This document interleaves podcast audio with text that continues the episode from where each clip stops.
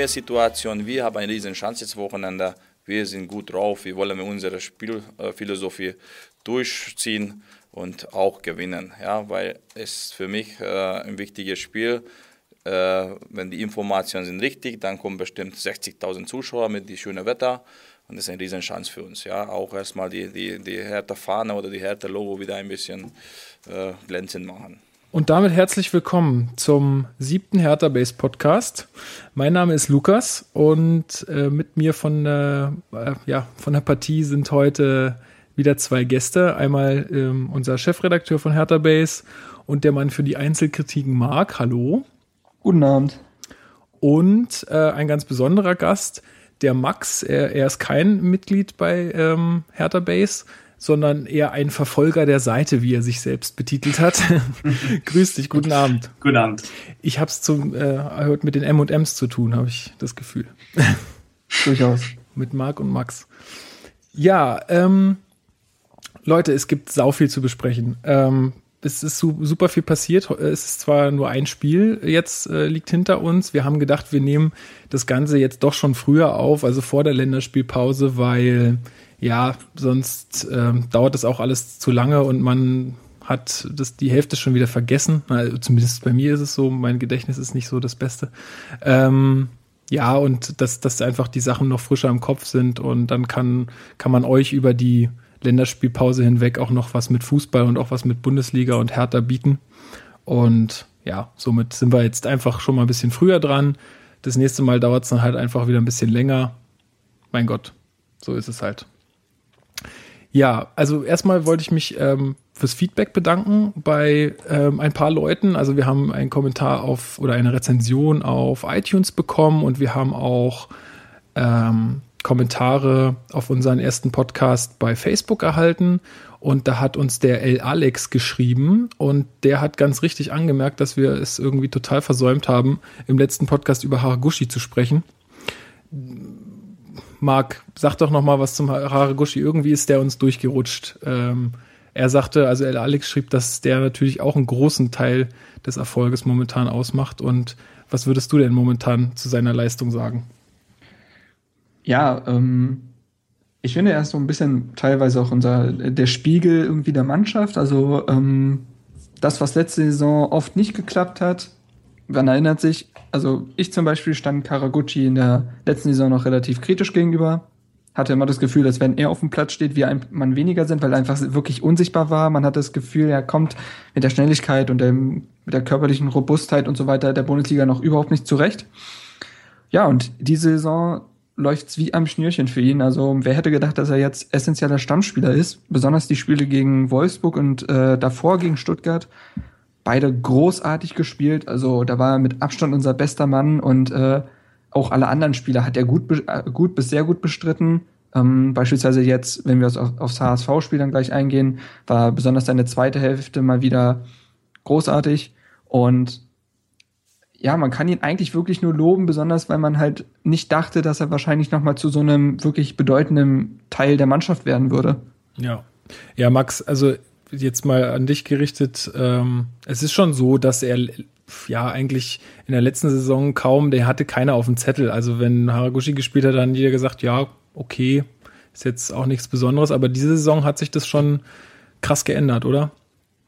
Naja, also ich meine, es war der erste Spieltag der letzten Saison gegen Werder Bremen, da war er gespielt. Da hatten wir 2-0 geführt und haben es dann am Ende in einer härter Manier wieder aus der Hand gegeben und fand ihn dort eigentlich ganz lebendig ähm, und war überrascht, dass er, dass der so gut äh, funktioniert. Da gab es dann auch Hosogai damals, äh, also als mit der Sprachbarriere war es nicht allzu groß. Und danach ist er komplett in der Versenkung verschwunden. Und ich hatte auch äh, persönlich gedacht, also was brauchen wir den noch? Und äh, bin von ihm jetzt eigentlich ganz begeistert, weil er so eine Unbekümmertheit auf, auf, auf, auf den Platz bringt und auch den, den Kameraden wahrscheinlich auf dem Platz so eine, so eine Lebendigkeit gibt, äh, die das Eins zu eins sucht, mal eine geglückte Situation hat und dann plötzlich allein im Strafraum steht. Äh, das hatten wir, oder ich kann im Moment nicht wirklich einen Spieler nennen, der das so hat. Ähm, und äh, muss sagen, ich bin überrascht, aber freue mich auf der gleichen Seite darüber auch. Ja, man hat irgendwie das Gefühl, als ob er mehr Selbstbewusstsein hätte als letzte Saison. Also so kommt mir das vor, dass er einfach, ja, er ist wie ausgewechselt. Ich weiß, vielleicht hat es damit zu tun, dass er sich besser ins Mannschaftsgefüge äh, eingeführt hat. Vielleicht hat es auch wirklich wieder mit Dardai zu tun, dass er einfach ja, einen besseren Kontakt zum Trainer hat ähm, oder die, die sich jetzt halt einfach besser verstehen. Ich meine, diese Sprachbarriere, die darf man halt echt auch nicht unterschätzen. Ne? Also das ist. Ich glaube, insgesamt ist Berlin ja auch ein Kulturschock für jemanden, der aus ähm, Asien kommt, was ja wirklich eine komplett andere Welt in vielen Dingen ist. Also ich glaube, das ist nicht nur die Sprachbarriere, es ist halt generell die Art der Menschen und so weiter. Ich glaube, das ist nicht so einfach. Ja, das kann gut sein. Ja, nee, also wie ausgewechselt. Ähm, Marc, du hattest im Vorgespräch gesagt, das ist sehr meckern auf hohem Niveau, aber er hat ähm, so ja gegen, gegen Hamburg halt seine, die erste Hälfte war jetzt nicht so wahnsinnig ja. herausragend. Ähm, vielleicht, vielleicht, kannst du das noch mal ein bisschen ausführen, was du damit meinst. Also ähm, ja, also ich muss sagen, also wie gesagt, wir sprechen hier wirklich von sehr hohem Niveau, auch wenn man guckt, wo Haraguchi herkommt. Ähm, spielt er immer noch sehr gut, aber seine herausragendsten Spiele hat er wirklich gegen Stuttgart und Wolfsburg und danach ist es ein bisschen abgeflacht. Also da ist er immer noch sehr wichtig für die Mannschaft gewesen, war aber nicht unbedingt der beste Mann oder ähnliches. Und gegen den HSV muss man sagen, dass ihm Tolga Cigerci, auf den wir noch sicherlich eingehen werden, auf der linken Seite absolut die Show gestohlen hat. Also in der ersten Halbzeit war Haruguchi komplett blass geblieben, ähm, war in sehr wenigen Möglichkeiten direkt beteiligt, ähm, hat sein Glück ein bisschen einfach auch im defensiven Bereich gesucht, also hat Mitchell Weiser da unter die Arme gegriffen, das hat er wunderbar gemacht und mal wieder äh, mehr Zweikämpfe gewonnen, als er verloren hat, was für einen Außenspieler überragend ist. Aber wie gesagt, ähm, die erste Halbzeit war nicht gut, würde ich jetzt einfach sagen. Sie war höchstens solide. Ja, und in der zweiten Halbzeit hat er dann komplett aufgedreht und da ging sehr viel über ihn. Also da war, war er wieder sehr wichtig für die Mannschaft. Ja, die Erwartungshaltung steigt ja auch gleich. Ja, natürlich. Ja. ja, hat man dann aber auch an der Anzahl der Chancen gesehen, dass die in der zweiten Halbzeit deutlich mehr nach vorne gekommen sind dann. Also da war das generelle Offensive gegen Hamburg zum Beispiel deutlich, deutlich mehr zu sehen, als er dann auch aufwachte. In der ersten Halbzeit war es ja, äh, hatten wir zwar Chancen auf beiden Seiten, aber nicht so viel wie in der zweiten Halbzeit dann. Mhm. Ja, sehe ich ähnlich. Also ja, wir hoffen mal, dass es jetzt äh, so weitergeht mit ihm, äh, dass er da keinen Einbruch kriegt oder sich verletzt oder andere. Das wäre jetzt natürlich echt bitter, ne? Aber ja. das wäre jetzt typisch härter, wenn er sich jetzt verletzen würde. Und das Lazarett wächst und wächst, so ist es bei uns. Das kennen wir doch. Also so wie Dada sagt, nicht heulen, sondern einfach gucken, was für Optionen bleiben. Und diese Einstellung finde ich übrigens auch total genial, ja. Einfach mal mhm. jemand, der sich nicht die ganze Zeit beschwert, sondern der ist einfach gut, der wird sich auch denken, meine Güte, was ist das für eine Scheiße? Aber ja gut, was hat er jetzt? Meckern bringt nichts, ja. Er muss haben es wir halt schon letztes Mal drüber gesprochen, ne? Der Pragmatiker, ja. Dardai. Er muss es einfach machen und dann, also er muss einfach mit dem handhaben, ähm, was er, was er da zur Verfügung hat.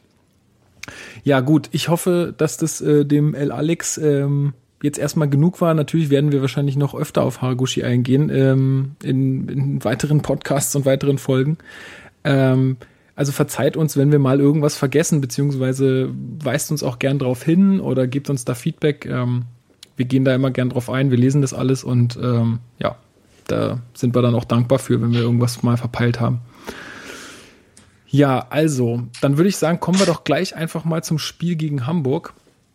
Ähm, ich habe ähm, ja auf der Pressekonferenz hat der Dardai gesagt, dass ähm, ja er die Hertha-Fahne wieder glänzend machen will und dass jetzt 60.000 Fans ins Stadion kommen und dass wir eine gute Leistung abliefern sollen und die Chance nutzen können jetzt und wir wollen auf Sieg spielen und so weiter. Und dann dachte ich so ein bisschen, hm, baut der da jetzt nicht gerade echt ein bisschen Druck auf? Ähm, und ich hatte so ein bisschen Schiss, dass die Mannschaft da wirklich einfach an diesem, naja, sagen wir mal doch, ja, jetzt Erfolgsdruck irgendwie dann ne, jetzt nicht zerbricht, aber dass, dass es der Mannschaft das Ganze irgendwie ein bisschen schwerer macht. Wie hast du das empfunden, Max? Ähm, ich erinnere mich, ich kann nicht genau sagen, wer das gesagt hat, aber ich meine, es war unter der Woche jetzt äh, Tuchel und Dortmund und es, der sagte, dass man eine Mannschaft weiterentwickeln muss. Und ich meine, seitdem da jetzt da ist, das erste, was er gemacht hat, ist die defensive Stabilität äh, wieder zu erlangen. Das hat man gesehen in Spielen gegen Dortmund, Bayern, wo man eben nur eins, maximal zwei Tore kassiert hat, trotzdem verloren hat, aber eben hinten so gesehen sicher stand. Was wäre der nächste Schritt gewesen? Auch auf Siege gehen oder mal einen Punkt holen, wie gegen Frankfurt. Ähm, anstatt zu verlieren. Und äh, ich finde, das ist eine Qualität, die man doch schon erwarten kann, wenn man eine Mannschaft weiterentwickelt. Ich meine, die Einkäufe waren ja auch nicht so, dass man sagen kann, man will nur ersetzen, sondern man will den Kader auch verjüngen und weiter nach vorne bringen. Und ich denke schon, dass man mit einer gewissen offensiven Grundaufstellung ähm, es schafft, mehr Siege zu holen. Und ich meine, das Hamburg-Spiel war das beste Beispiel dafür. Ich meine, das erinnert mich so ein bisschen zurück an die Favre-Zeit, wo Hertha um die Meisterschaft mitgespielt hat, wo die Berliner gerne ins Stadion gegangen sind, wo das Wetter auch gut war. Also ich meine, das war jetzt ein Spieltag, der besonders herauszuheben ist, weil ja wirklich alles gepasst hat. Ähm, aber dass, dass man wieder als Berliner gerne ins Stadion geht und die Härte auch das auf dem Spielfeld zeigt und dann auch die, die Antwort der Fans so ist, wie sie ist und dass das dann sich gegenseitig mal hochschaukelt und eine richtige Euphorie äh, gestartet werden kann ich denke schon, dass das nicht unbedingt Druck ausübt, sondern dass es einfach ein Ansporn sein sollte für eine Mannschaft, die sich weiterentwickeln möchte. Was sagst du, Marc? Ein sehr guter Kommentar würdest, dazu. Würdest du eher ähm, sagen, das ist äh, ja irgendwo ein bisschen Druck oder würdest du sagen eher Motivation? Ich finde es übrigens sehr lustig, dass ausgerechnet ähm, ähm, hast, äh, wer hat das jetzt gesagt, Tuchel? Ich meine, es war Tuchel. Es, okay. es kann auch jemand anderes. Ich habe nicht gerade, genau. äh, ich habe es akustisch gerade falsch verstanden ne, und habe äh, Friedhelm, also Funkel verstanden. so ausgerechnet, der spricht über das sind doch fast dieselben Leute. Spieler weiterentwickeln. Interessant. Nein, egal. Ähm, ja, ähm, ich kann das schon verstehen, dass du das durchaus auch vielleicht so gesehen hast, Lukas. Ich muss aber auch sagen, dass ich glaube, dass Dada jetzt einfach ganz genau weiß, wie es in der Mannschaft aussieht und merkt, dass dann jetzt wirklich eine Stabilität da ist, dass Automatismen greifen, dass ähm, man ja auch tatsächlich auch schon davor die Heimspiele sehr positiv bestritten hat und dadurch auch selber so eine einfach wirklich ein Selbstbewusstsein da ist. Und vielleicht wollte er einfach ja auch insgesamt das vielleicht auch nicht einfach nur nicht klein halten, die ganze Geschichte. Und jetzt sagen, oh, also zum Beispiel Labadia hat dann gesagt, und das ist auch in seiner Position komplett richtig, das wird ein Abnutzungskampf. So, und wenn das dann ein Dardai gebetsmühlenartig äh, sagen würde, dann wäre das auch irgendwann nicht mehr unbedingt ähm, realistisch oder äh, man würde es ihm abkaufen. Und ich glaube, insgesamt äh, trifft Dada einfach momentan einfach nur gute Entscheidungen. Ja. Und das funktioniert einfach alles und äh, man kann ihm momentan aus dem Nichts einen Strick drehen und äh, von daher hat er komplett recht gehabt. Interessant war ja, dass er auf der Pressekonferenz mit dem ähm, Redakteur von dem Tagesspiegel gesprochen hat, nicht wahr? Und zwar hat er, hat er ja der gefragt, wie es denn aussieht, wonach entscheidet man denn, ob man mit zwei Stürmern spielt? Liegt es mhm. an der generellen Form, ob man es ein Heimspiel ist, liegt es am Gegner, wonach orientiert sich das? Und er daraufhin gesagt hat, dass er einen ganz genauen Plan gegen Frankfurt hatte, aber den auch nicht verraten hat und er doch gerne, also der Redakteur gerne nach der Pressekonferenz zu ihm hinkommen könnte mhm. und er erzählt es ihm. Und je nachdem, wie das dann ausgeht, kann er ihm nach dem Spiel loben oder kritisieren. Und es war schon wieder, ey, da ist mir das Herz aufgegangen, ja, wie der, mit diesem weiß. verschmitzten Grinsen. Ja. Und er weiß momentan, dass viel richtig läuft. Und es hätte mich sehr interessiert, ob das insgesamt wie das Spiel verlaufen ist, sein Plan war. Es wirkte zumindest so. Also ja. wenn wir jetzt aufs Spiel gleich eingehen wollen, dann ähm, glaube ich, hat man schon gesehen, was er vorhatte. Ja. er hat ja auch am Anfang dann, oder nee, nach dem Spiel hat er dann gesagt, ich meine, erzählen kann man danach immer viel, aber er hat dann gesagt, ja, wir wollten in den ersten 20 Minuten in Führung gehen. Gut, welche Mannschaft möchte das jetzt nicht, aber ich meine, es hat geklappt irgendwie. Ähm, ja, wer weiß, ob das sein Matchplan war. Ich hätte da auch gern mehr Einblicke. Ähm, aber gut, fangen wir doch erstmal mit der, mit der Aufstellung irgendwie an. Ähm, das war ja das gleiche Aufgebot wie gegen Frankfurt, nur quasi in einer anderen Formation, also dann diesmal 4-4-2 wieder mit zwei Spitzen ähm, anstatt einer. Und ja gut, Brooks ist immer noch am Sprunggelenk äh, verletzt gewesen, Kraft ähm, laboriert immer noch an der Schulter rum, habe ich jetzt auch erst heute gelesen, ja, kam vorhin erst die Meldung, dass er ja. auch weiterhin wohl noch ausfallen wird. Genau. Ähm, genau, der hat wohl die Verletzung etwas unterschätzt und muss die jetzt ähm, auskurieren. Gut, aber ey, stört uns jetzt alle, glaube ich, momentan nicht so sehr, weil wir haben ja da jemanden ganz Gutes im Kasten. Ähm, genau. Ähm, ja, also keine großen Veränderungen. Und dann halt mit dem 4-4-2 auch wieder eine Ansage, Leute, wir haben hier ein Heimspiel, wir wollen hier auch was reißen. Oder wir wollen hier gewinnen, besser gesagt, ja. Ähm, ich glaube, ich weiß gar nicht, ob ja. das die Aussage ist, sondern ich glaube vielmehr, wir haben endlich mal zwei Stürmer, mit denen man das spielen kann und ähm, mit denen man vor allem auch Erfolg hat. Also ich glaube, Dada sagt das ganz gut, er hat seinen Wunschstürmer gefunden oder seinen Wunschspieler gefunden. Dieser Vedat Ibisevic, ich weiß nicht, ob ihr da später nochmal einzeln auf ihn eingehen wollt, aber Stand jetzt für die drei, vier Spiele, die er gemacht hat, oder dreieinhalb, ich muss sagen, das ist wie so ein damaliger Pantelic oder Voronin, der einfach dort steht, wo er stehen muss. Und das hört sich immer so leicht gesagt an, aber ich kann mich erinnern, es kam eine Flanke von Zigassi oder, oder Haraguchi rein und er hat sich einfach seinen Kopf reingestreckt und es ging knapp daneben. Aber sowas haben wir nicht, weil Kalu so nicht der Spieler dafür ist. Und äh, der Stürmer, der auf der einen Seite für die Konter da ist, aber auch für die, für die Ecken und für, die Standardsituation, aber einfach auch mal vorne stehen bleibt und dann den Abpraller reinmacht. Mhm. Das haben wir endlich gefunden und deswegen macht es auch Sinn und Spaß, eben mit diesen zwei Stürmern zu spielen. Und ein Schieber ist bis jetzt nicht vermisst, weil eben vorne alles so funktioniert, wie es funktionieren soll. Ja, obwohl Schieber ja auch so der, sag ich mal, der, der Ibisevic-Typ ist. Ja. Also ja auch nochmal, aber ich, ey, das wird ja auch echt ein, sagen wir mal, was heißt ein Problem, aber ähm, das wird äh, krass, wenn mal irgendwann alle wieder fit sein sollten, wenn es soweit ist, ähm, dann wird es äh, ein richtig krasser Konkurrenzkampf auch. Ich meine, sowas kann auf der einen Seite beflügeln, auf der anderen Seite natürlich auch irgendwie ein bisschen, naja, was heißt Probleme machen, aber schon ja schon ein bisschen vielleicht auch bei, beim einen oder anderen für Unmut sorgen, beim einen oder anderen Spieler. Aber Dada hat jetzt irgendwie in einem Bildinterview gemeint, ja, die sollen sich nicht so haben, so unter dem Motto. Damit müssen sie klarkommen, das sind Profis. Und er hat, er hat sogar gesagt, in oh, drei, nee. doch, doch, ich muss ja, es jetzt aussprechen, weiß, aber, aber, er hat wohl gesagt, in drei, ich weiß auch nicht, was die Bild jetzt wieder draus gemacht hat, das kann natürlich auch sein. Aber er hat gesagt, in drei Jahren, äh, ähm, der, der Anspruch muss es sein, in drei Jahren irgendwie Europa League oder Champions League spielen zu wollen und dann können alle spielen, weil dann muss eh rotiert werden. Aber er hat auch dazu gefügt, dass es noch ein langer Weg ist. Ja. Ähm, ja. Vielleicht jetzt mal zum Hamburg-Spiel an sich, bevor wir uns dann, also ich denke mal Hamburg-Spiel an sich erstmal abhaken und dann über einzelne Personalien sprechen. Ähm, ja, also es hat tatsächlich gar nicht so gut für Hertha angefangen. Also ich muss sagen, die so die ersten fünf, sechs, sieben, acht Minuten war der HSV besser. Ähnlich wie es schon gegen Frankfurt der Fall war, bloß dass Frankfurt insgesamt die erste Hälfte besser war, der HSV dann die ersten Minuten. Da hatten wir ja durchaus Glück, weil zweimal äh, tatsächlich Hertha-Spieler ja ähm, das Tor in äh, Bedrängnis gebracht haben. Und dann hat Hertha es aber in den Griff bekommen. Folge daraus war das wirklich tolle Tor von Salomon Kalou, ähm, was man so in der Form auch lange nicht mehr gesehen hat. Und insgesamt war es dann eine wirklich gute erste Hälfte.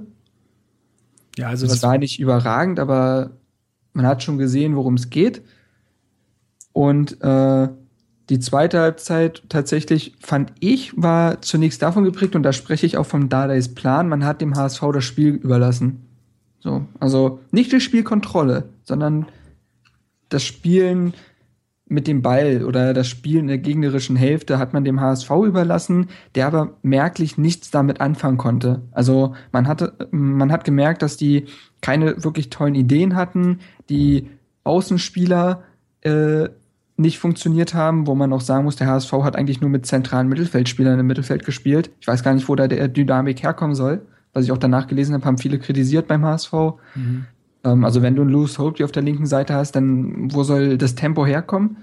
Und ähm, ja, und äh, dann hat man HSV das Spiel überlassen so ein bisschen. Man hat aber gemerkt, Hertha wusste ganz genau, was sie tun. Und dann, ja, dann äh, sind alle Dämme gebrochen. Also äh, dann kam das 2-0, dann kam das 3-0, da kam Lattentreffer und der HSV konnte sich äh, glücklich schätzen, da nicht noch mit mehr Toren nach Hause oder Gegentoren nach Hause gefahren zu sein insgesamt ein richtig gutes Spiel und man hat gemerkt, Hertha war irgendwie bis auf die ersten Minuten immer Herr der Lage. Ja, also was mir besonders aufgefallen ist, dass sie in der Anfangsphase oder der HSV in der Anfangsphase ganz stark gepresst haben. Also die sind ja sogar mit den Stürmern äh, immer den Torwart angelaufen. Da musste, äh, musste ganz oft Jahrstein angespielt Ja. werden. Also der hatte, glaube ich, 52 Ballkontakte im ganzen Spiel. Das ist Wahnsinn, ja. Ähm, und aber da habe ich auch wieder gemerkt, ich habe jetzt nicht mehr so so doll Angst, wenn der Torwart bei uns angespielt wird, weil dem dem Kraft geht es ja schon ziemlich ab, mit dem Ball umzugehen und der beim Jahrstein, der hat irgendwie eine Übersicht, der kann irgendwie mit dem Ball umgehen. Das hat für mich eigentlich ganz gut gepasst und ich, man hat auch das Gefühl, dass die Spieler einfach irgendwie vielleicht auch ein bisschen mehr Vertrauen zu ihm haben. Gut, sie waren, sie hatten keine andere Möglichkeit teilweise, als auf ihn zu spielen, aber ähm, vielleicht ist da auch einfach ein bisschen mehr Vertrauen da, weil sie wissen, okay, vielleicht ist es der bessere Fußballer. Ja.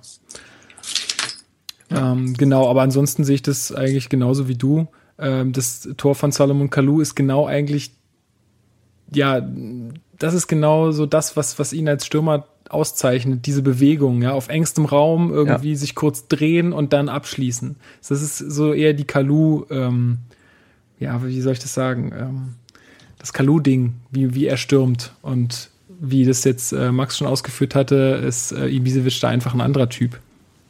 Aber ja, das, ähm, also ansonsten habe ich es genauso gesehen wie du. Hamburg hatte eigentlich ja nie wirklich eine richtige Chance. Also, mein klar kamen die mal fürs Tor, Holtbier ballert da irgendwie einmal den, den Jahrstein an, aber sonst war ja so gefährlich, waren sie ja eigentlich nicht drauf. Oder fällt dir irgendwas anderes ein, Max? Oder hast du da eine Szene im Kopf? Also ich wüsste jetzt nichts. Ja, also es gab so eine Lasogga-Chance, wo, wo glaube Ende erster Halbzeit der Ball von der rechten Seite reingespielt wird, aber das wurde auch geklärt. Also es gab wirklich bis auf diese eine Chance von Holtby wirklich nichts Nennenwertes, äh, Nennenswertes vom HSV. Hab nochmal nachgeguckt. Zwei, zwei Torschüsse hatten sie. Also zwei, die wirklich aufs Tor gingen. Ähm, eine habe ich von Louis Holtby halt im Kopf und die andere weiß ich noch nicht mal mehr. Ich weiß gar nicht, ob Lasoggas Schuss aufs Tor ging. Nee, das war eher so eine Äh, rein Grätsche, die. Dann weiß ich noch, dass Lasogga einmal abgeschlossen hat, aber halt Lustenberger den Schuss abgeblockt hatte. Mhm, Ähm, stimmt, das war auch ja. Ende der ersten Hälfte, 40. Minute oder so. Und das war es dann, glaube ich, tatsächlich von den Angriffsbemühungen her. Ja, also wie gesagt, ähm, nur wenn man auf den Ball hat, heißt es nicht, dass man ein Spiel kontrolliert. Ähm, das hat mich sehr an das erste Spiel von Dada erinnert ähm, bei Hertha gegen Mainz, wo man auch Mainz das Spiel überlassen hat, aber dennoch irgendwie immer die Kontrolle hatte. Und man gemerkt hat, dass wenn Hertha will, dass sie dann auch wirklich, äh, wie sagt Dada, gerne töten können. Ähm, ja, also hat mich sehr an das Spiel irgendwie erinnert. Ja, das war, also mich hat's da noch äh, beeindruckt oder ich habe da einfach gesehen, nach der ersten Halbzeit bessere Passquote beim HSV, mehr Zweikämpfe gewonnen beim HSV, mehr Ballbesitz beim HSV und irgendwie waren sie trotzdem, also gefühlt für mich waren sie trotzdem nicht wirklich überlegen, weil wir Ja. waren 1-0 in Führung und ähm, ja, Lasogga sowie auch, ich weiß gar nicht, wer es war, ich glaube, der Labadia hat es auch gesagt, dass, dass sie irgendwie die ganze Zeit überlegen gewesen wären. Aber ja, gut, ich hab, sie hatten den Ball, aber mehr war da jetzt auch Null nicht. Gefährlichkeit. Ich, glaub, ich wusste gar nicht, ich glaube gar nicht, dass, ich bin mir jetzt nicht total sicher, aber ich glaube, Labadia ist relativ kritisch daran gegangen. Also so, was ich jetzt mitbekommen habe, kann natürlich sein, dass ich jetzt auch ein Interview nicht mitbekommen habe, aber das, was ich gehört habe, zum Beispiel im aktuellen Sportstudio, äh, klang eher kritisch gegenüber seiner Mannschaft als jetzt ähm, den großen Chancen hinterher trauernd. Ja, nee, also er hat es auf jeden Fall äh, Lasogga, ja, das weiß Nee, ich. Und Labadia auch, da bin ich mir sehr Echt? sicher. Okay, also, na gut, dann will ich nichts ähm, gesagt haben, aber Nee, das, man kann ja auch nicht alles sehen. Aber ähm, ich schon. Nee, ich weiß auch nicht, ob das irgendwie ein, ein Starkreden jetzt von Labadias Seite aus ist, dass er jetzt irgendwie versucht, die Mannschaft da ähm, jetzt irgendwie aufzubauen. Ähm, gut, letztendlich haben sie verloren und 3-0, da sagt jeder, da kann keiner überlegen gewesen sein. Also das ist ja irgendwie Quatsch, wenn das jemand sagt, wir waren überlegen und dann verliert er 3-0. Ja. Ja, hat, er, hat doch was vom Pokalfinale, wo die Bayern-Spieler sich hingestellt haben nach der 15 und sagt, sie waren aber besser. Also es hat das ist das Gleiche ungefähr. Ja, schön. Ja, ja.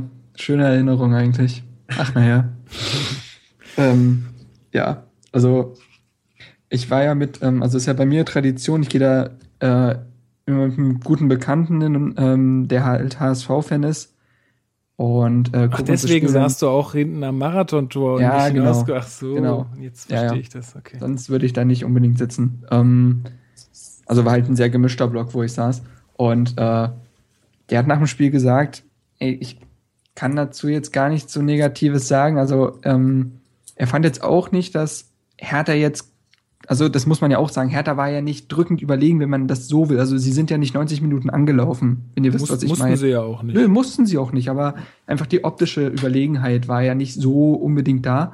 Ähm, er hat gesagt, ähm, ich glaube, kein, man hätte sich nicht zu 100% beschweren können, wenn es jetzt auch äh, mit einem Punkt ausgegangen wäre. Okay, da ist vielleicht ein bisschen die HSV-Brille dabei, aber hm, aber er hat auch wirklich gesagt, am Ende war es verdient und es ist auch okay. Also ähm, und auch was ich denn so bei den HSV-Fans gelesen habe bei Facebook oder so, die haben dann halt echt auf ihre Mannschaft äh, eher ihre Mannschaft kritisiert, als jetzt irgendwie anzuzweifeln, dass der Sieg verdient gewesen wäre. Ja, aber das Einzige, was man dem HSV ja eigentlich ankreiden kann in der Situation, ist einfach, dass sie sich nichts herausgespielt haben.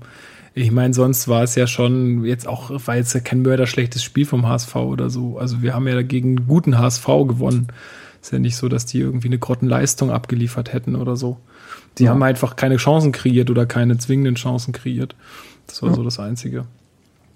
Ja, und sie hätten sich natürlich wirklich, wie du schon sagtest, nicht beschweren dürfen, wenn das Ganze noch 4-5-0 ausgeht, weil wenn ich da an die Chance vom Darida denke, ähm, also die, die, da dachte ich echt, die muss man einfach machen, der so frei vom Tor.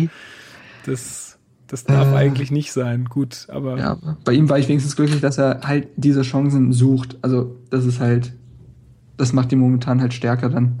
Aber auch eine wunderschöne Kombination, die dazu geführt hat. Also äh, nach vorne hin war es echt eine Freude im Moment. Ja, und ich glaube auch tatsächlich, dass an dieser Chance, nee, Quatsch, Haraguchi war da nicht dran beteiligt, sondern ähm, Salomon Kalou hat da eine richtig geniale Vorlage gespielt. ja, der hat, ich glaube, der hat den nochmal so, so weggelegt, ne? So, ein- also ihm, in Lauf oder so. Ja, mit Außenriss irgendwie so. Also richtig, weil das ist halt die kleinen Momente, die dann zeigen, was Kalou dann technisch vielleicht auch drauf hat. Ja. Ja, das, ähm, das hatte Max im Vorgespräch noch gesagt, Mhm. äh, ähm, bezüglich Kalu. Ähm, wolltest du noch was loswerden, beziehungsweise du hattest gesagt, äh, du empfindest es so, als irgendwie, wenn irgendwie alle auf Kalu schimpfen würden, aber eigentlich macht er doch seinen Job ganz gut.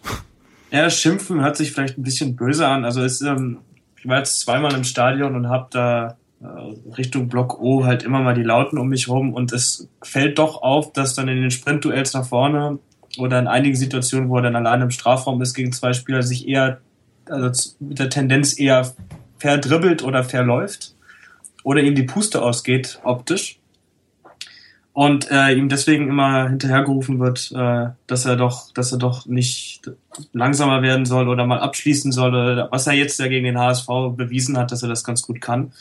Aber ich finde immer, man darf nicht vergessen, ähm, wo der herkommt und dass der, also, der ist jetzt 30 Jahre alt, hat seine, hat seine beste Zeit bei Chelsea mit dem Champions League Sieg hinter sich. Also man, ich finde, man erwartet irgendwas von ihm, dass er der, der nächste Lewandowski ist oder so und das kann der einfach nicht mehr oder war er nie und deswegen finde ich diese Erwartungshaltung, die an ihn herangetreten wird, irgendwie zu hoch oder zu viel, weil wenn, wenn man was gesehen hat, ist, dass er wie gegen Dortmund zum Beispiel abstauben kann, dass er Bälle halten kann, dass er sie verschleppen kann, dass er auch abschirmen kann oder, oder den Konter einleiten kann. Und das reicht ja mit der Mannschaft, die um ihn rum ist, ja komplett aus mittlerweile. Also ich finde gar nicht, dass man, ich verstehe dieses, diesen Unmut gar nicht, der dem ihm entgegen äh, wird. Äh, zumindest im Stadion habe ich das Gefühl. Ja, also das, gerade was du sagst, dieses äh, Verschleppen oder dieses Abschirmen und Halten, das äh, finde ich, kann er, also das hat man ja auch beim Tor gesehen, ja. Auf engstem Raum kann er sich da noch irgendwie behaupten. Das, das, das macht ihn wirklich irgendwie so als, als Stürmertypen für mich auch aus, ja. Ja, der Unterschied, sorry, dass Ja, ich da einmal kurz Problem. nachhacke, der Unterschied ist eben, dass die Leute nicht sagen, oh, jetzt sind wir in einer Situation, jetzt kann irgendwas passieren, oder die, die Leute freuen sich darauf, dass jetzt endlich mal wieder, also der dribbelt sich fest und hat das Gefühl, es kann was passieren, sondern es ist eher das Gefühl, ah, der verdribbelt sich schon wieder. ja, und er hat das, das aus Zufall getroffen. Das ist natürlich ähm, immer so ein bisschen das Problem bei Stürmern, ne? Die werden immer daran gemessen, okay, wie viele Tore machen sie irgendwie oder wie viel, meinetwegen auch Vorlagen geben sie oder wie viele Torschüsse geben sie ab. Dass aber vielleicht auch andere spielerische Qualitäten da eine Rolle spielen, sowas, was du schon gesagt hattest, das sieht man natürlich jetzt, wenn man im Block O steht, vielleicht auch nicht unbedingt. Das, meine, das verstehe ich schon auch und äh, gehen wir mal davon aus, ich meine, letzte Saison war das ja auch jetzt nicht unbedingt immer Glanz und Gloria, was er da Ja, veranstaltet hat. Vielleicht hängt ihm das einfach noch ein bisschen nach und er muss sich jetzt einfach, ähm, ja, muss sich jetzt einfach ranhalten, um dieses Image dann irgendwie auch loszuwerden, auch bei den letzten, die noch kritisieren. Also mich hat er jetzt schon überzeugt, da, das ist schon okay, aber ja, dass es da manche Kritiker noch gibt, kann ich auch noch irgendwo nachvollziehen. Also ich muss sagen, ähm, also ich bin da bei euch und man merkt einfach, dass Kalu besonders in dem Zwei-Stürmer-System halt wirklich aufblüht. Also man sieht, dass Ibisevic ihm viele Aufgaben halt abnimmt. Ich glaube, das haben wir auch schon im letzten Podcast besprochen, dass ich möchte da nicht zu viel zu sagen. Ähm, man sieht einfach, dass ihm Ibisevic halt Aufgaben abnimmt, die er halt nicht erfüllen konnte.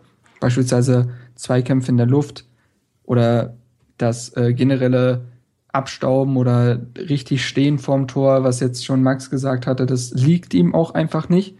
Aber er spielt halt um Kalu, äh, um Kalu sage ich schon, um Ibisevic sehr gut rum. Er weicht auf die Außen aus, er, sich, er bietet sich an, aber er ist an sehr vielen Aktionen beteiligt, wie Kombination, Offensivchancen. Und ähm, das macht ihn momentan halt auch so gut. Und man hat gesehen, dass er auch eine ganz andere Körpersprache hat, wie zum Beispiel beim 1 zu 0, wo er sich wirklich sehr gut um Giroud rumdreht und unhaltbar dann ins linke Eck setzt außerhalb des Strafraums. Das ist einfach eine richtig gute Szene gewesen, die, glaube ich, wenige im Hertha-Kader auch können. Also viele Spieler haben Qualitäten, aber das ist nochmal so ein extra Ding. Und ähm, ich glaube, dadurch kann Kalu in dieser Saison auf jeden Fall von Bedeutung sein und ist der momentan absolut. Also darauf muss er auch aufbauen und äh, so funktioniert das dann. Also Ibisevic und Kalu ergänzen sich einfach perfekt. Ja. Ja. Ja, obwohl dann ja für Kalu ähm, Baumjohann ähm, eingewechselt wurde. Ähm, ich glaube, dann hat er sogar ein bisschen umgestellt, ne? Also quasi, dass das Baumjohann hängende Spitze spielt oder war das dann selbe Position? Also nee, war hängende Spitze, genau. Ja, war schon hängende Spitze. Genau, und ähm, ja, dann sind halt auch, ich meine, ich weiß nicht, ob das jetzt auch daraus entstanden ist, dass, dass, dass Hamburg vielleicht auch einfach dann ein bisschen offensiver sein musste, ähm, dass dann einfach mehr Räume da waren, aber dann fielen ja eigentlich recht schnell Tore zwei und drei. Ähm, irgendwie 100, 114 Sekunden oder irgendwie sowas in dem Dreh. Ich weiß es gar nicht mehr. Ging auf jeden Fall re relativ schnell, dass da ähm, ja die Sache dann relativ schnell geklärt war, obwohl das eine Tor ja abseits war, ne? Also. Ja, aber wie oft hat Hertha denn Glück? Ja, bei Schiedsrichterentscheidung und ich wollte es nur gesagt mal, haben. Ich muss auch mal ehrlich sagen, äh, ich denke, jeder Hertha-Fan wird es ähnlich sehen oder generell jeder Fußballfan, es war auch schwer zu sehen. Also ähm, ich glaube, da pfeifen wenige Schiedsrichter oder sehr wenige Abseits, weil es einfach wirklich schwer zu sehen war, weil es irgendwie mitten in der Bewegung war. Ja, also ich glaube, da ist kein Vorwurf an den Schiedsrichter zu richten. Es gibt klarere Abseits, würde ich sagen. Genau, genau. Ja, ja genau. Und ähm, dann das letzte Tor ja, ich glaube, also beim letzten Tor hatte ich so ein bisschen das Gefühl, boah, er, er, er überlegt jetzt, was macht er, was macht er, und dann hat er einfach draufgehalten und hat dann auch ein bisschen Glück, dass, dass der, dass der Drobny dann irgendwie den Ball, dass der so unter, drunter ihm, unter ihm durchgeht. Also, ich sag mal so ganz unhaltbar war der Ball jetzt nicht. Also, weiß nicht, wie ihr das gesehen habt, äh, aber ich fand, das war so ein, naja, er hatte schon Glück gehabt, dass der Drobny sich da nicht so ganz so schlau angestellt hat. Aber auf der anderen Seite, wann hatten wir das Glück auch mal im Sturm? Also letzte Saison hatten wir eben auch viele Situationen, wo so ein Ball dann eben daneben gegangen ist. Also, also das Glück erarbeitet man sich ja auch irgendwo. Genau. Also vielleicht ist es aber auch so, dass Ibisevic mit 31 Jahren einfach die Erfahrung hat und uns allen Fans auch äh, auf der Nase rumtanzt mit so einem Ding, weil er ganz genau weiß, dass äh, Dropny denkt, er entscheidet sich für irgendeine Ecke und dann legt er ihn unter ihn drunter. Man weiß es nicht ganz genau. Kann natürlich also, sein, ja. Ähm, ich traue es ihm zu, besonders mit seiner momentanen Form. Aber klar, kann natürlich auch letztendlich äh, ein bisschen Glück dabei gewesen sein. Naja. Was mich nur wundert, ist in der Situation äh, Ibisevic ist, warum den Stuttgart dann gehen gelassen hat. Also man sieht ja, wie wertvoll er jetzt für Hertha ist. Ähm, man sieht, wie vergleichsweise schwerere Zeiten Stuttgart in den letzten zwei Jahren jetzt hatte. Warum so einer geht, ist dann eben die Gegenfrage, die ich dann immer habe. Also ja. mir macht es Freude, ihn bei Hertha zu sehen, aber für Stuttgart frage ich mich dann eben. Ja, ist halt immer relativ schwer vorherzusehen, ne? Und ähm, also einmal ist es schwer vorherzusehen und zweitens ist es natürlich auch eine Systemfrage. Ich meine, Zorniger, das war ja schon klar, dass er irgendwie bleiben wird bei Stuttgart und Zorniger spielt jetzt ja auch ein heftiges Pressing und wie du schon richtig sagtest, Ibisevic ist schon ein Stürmer so alter Schule, der mit so, mit dem kannst du so neue Systeme oder so, so ein heftiges Pressing dann irgendwie auch nicht aufziehen. Ähm, ja, ich denke mal, dass das einfach auch eine Systemfrage war und dann halt seine Leistung. Ne? Also ich meine, er hat ja auch ewig nicht getroffen. Und bei Hertha kriegt er wahrscheinlich einfach das Vertrauen und einfach die, ja, das Spielsystem, was er braucht, um da einfach auch erfolgreich zu sein. Ja, denke auch. Das ist einfach irgendwann das, was es im Fußball manchmal gibt. Es hat einfach nicht mehr gepasst bei Ibisevic und Stuttgart. Ja. Ähm, ich habe aber auch Gegenteiliges gehört. Also zum Beispiel manche sagen, also man, es wurde ja gesagt, dass Ibisevic wie ein Weltmeister dann trainiert hat, obwohl er gar keine Chance mehr hatte, weil es ja auch schon öffentlich kommuniziert wurde. Und andere sagen wiederum, das lag auch irgendwo an seinem Charakter, dass er nicht wieder bei Stuttgart eingestiegen ist. Also ich habe da beide Seiten gehört und ach, ich glaube, wir können uns einfach darüber freuen, dass wir ihn bekommen haben, dass es funktioniert und wie das jetzt mit Stuttgart da auseinanderging, wird wahrscheinlich keiner so ganz genau wissen. Es ist wahrscheinlich so eine Mischung aus allem. Und ja. Eben, sollen die Stuttgarter sich ruhig ärgern. Habe ich jetzt nicht unbedingt was dagegen.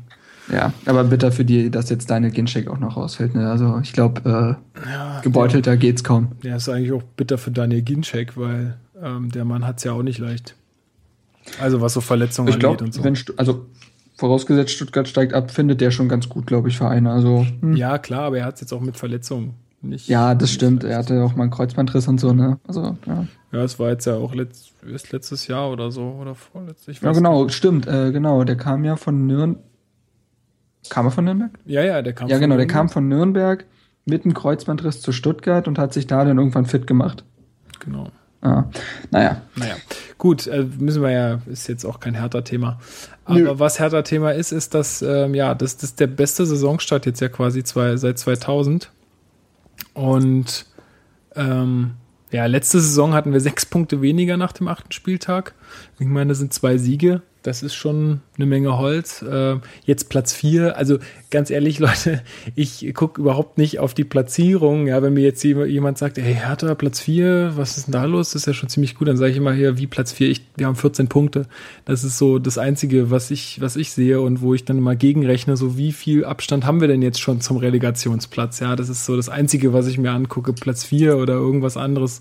Das ist für mich gar nicht existent. Oder denkt ihr da irgendwie dran? Oder hat, hat das für euch irgendwie eine Bedeutung, die Platzierung momentan, Max?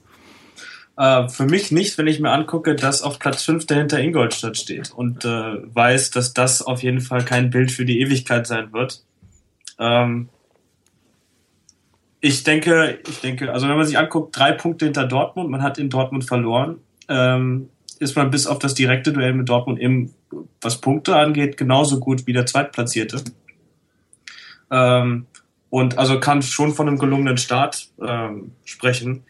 Ob das jetzt wichtig ist, nach acht Spieltagen zu sagen, man ist Vierter und um dann, ich weiß, das, für mich ist das eine Erwartungshaltung, die dann aufgebaut wird, die man wahrscheinlich als Berliner nicht die ganze Saison aufrechterhalten kann, vor allem wenn man weiß, dass hinter einem dann so Mannschaften wie Wolfsburg und Schalke stehen, die, oder nee, Schalke steht vor uns, glaube ich, noch, aber ähm, so, ja, so Mannschaften wie, wie Wolfsburg eben, die noch hinten dran sind und die definitiv noch kommen werden, auch Leverkusen. Ähm, aber es ist schön, weil es lässt so den Berliner wieder ein bisschen träumen und so ein bisschen ähm, ja, mitfiebern, ob da mal ein bisschen wieder was nach vorne drin ist. Ähm, aber ich glaube, man muss das realistisch sehen und mit einem Mittelfeldplatz oder einem einstelligen Platz, also so wie letzte Saison Bremen, so knapp an der Europa League vorbei, ähm, sollte man schon zufrieden sein. Vor allem, wenn man sich dann anguckt, was die Konsequenzen davon sind äh, mit der Europa League. Weiß nicht, Augsburg hat es noch nicht so ganz erwähnt, wobei Augsburg steht da unten drin. Also man sieht schon, dass die Dreifachbelastung dann äh, doch ein großer Faktor ist. Und äh, das können wir, glaube ich, noch nicht stemmen mit unserem Kader. Ja, also aber was positiv ist und was man, glaube ich, auch darauf zurückführen kann, dass es so gut läuft, ist dann so Beispiele wie zum Beispiel Baumjohann und auch, also natürlich auf der einen Seite das Glück von Paul Dardai, dass halt alles das, was er macht, passt. Aber auf der anderen Seite merkt man eben, wie die Mannschaft auch mitzieht. Also man, es wird ein Baumjahr nach langer Verletzung wieder eingewechselt, schwupps, an zwei Spieltagen, zwei Vorbereitungen. Und Niklas Stark wird eingewechselt für den verletzten Langkamp, macht seine Aufgabe auch sehr gut in den ersten Spielen. Ein Hegler wurde eingewechselt für den verletzten Stark wiederum. Ja, da wollte ich nochmal besonders drauf eingehen. Ist mir jetzt Glaube ich, mit einer hundertprozentigen ja. Passquote oder so. Also Hegler, bestes Spiel seit Ewigkeiten. Ja. Und einer der besten auf dem Platz. Muss man ja. einfach anerkennen. Also Also das hatte ich jetzt auch noch auf dem Zettel stehen, haben wir jetzt völlig äh, unterschlagen. Stark natürlich ausgewechselt, ähm, schon in der ersten Hälfte.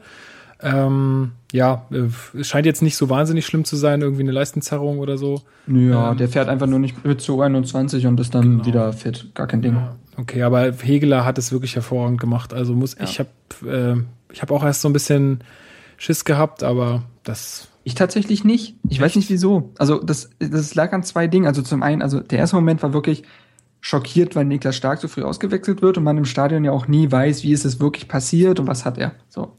Und man fürchtet ja momentan immer das Schlimmste. Aber ich dachte mir, Hegeler hat fast alle seine Spiele in der Innenverteidigung, die er bei Hertha gemacht hat, also besonders die ersten, wirklich gut bestritten. Und der HSV stellte nicht die große Herausforderung dar. Also ich hatte schon das Gefühl, dass er das durchaus so solide machen wird. Dass er das dann aber tatsächlich so souverän macht, hätte ich nun auch nicht erwartet. Also äh, ein Zweikampf verloren, hundertprozentige Passquote. Das ist schon brutal. Also ähm, tatsächlich Plattenhardt hat eine 97-prozentige Passquote und der kommt nicht ran. Also das ist schon verrückt irgendwo. Ähm, ja, aber wie wir schon letzte Saison, äh, letzte Saison, letzten Podcast über Pfannenberg gesprochen haben, auch Regeler ist wahrscheinlich so ein Fall. Spürt das Vertrauen, spürt, dass man durch faire, ehrliche Trainingsleistung sich die Chance äh, erarbeiten kann, e- eingesetzt zu werden und das Vertrauen zu bekommen, auch wenn das natürlich jetzt durch eine Verletzung begünstigt war. Und dann hat man, geht man mit einem positiven Gefühl ins Spiel und dann ist man auch voll da. Also, das ist anders als ein Plattenhardt, der letzte Saison von Lukai eingewechselt wurde gegen Leverkusen und Hannover und nur Schrott zusammengespielt hat, weil einfach überhaupt kein Selbstbewusstsein da war. Das ist jetzt einfach ein anderes Gefühl. Und, Das ist auch eine ähm, andere also eine Typfrage, glaube ich. Weil Pardadei, also man muss ja auch sehen, wie hat Pardadei gespielt unter, bei Hertha.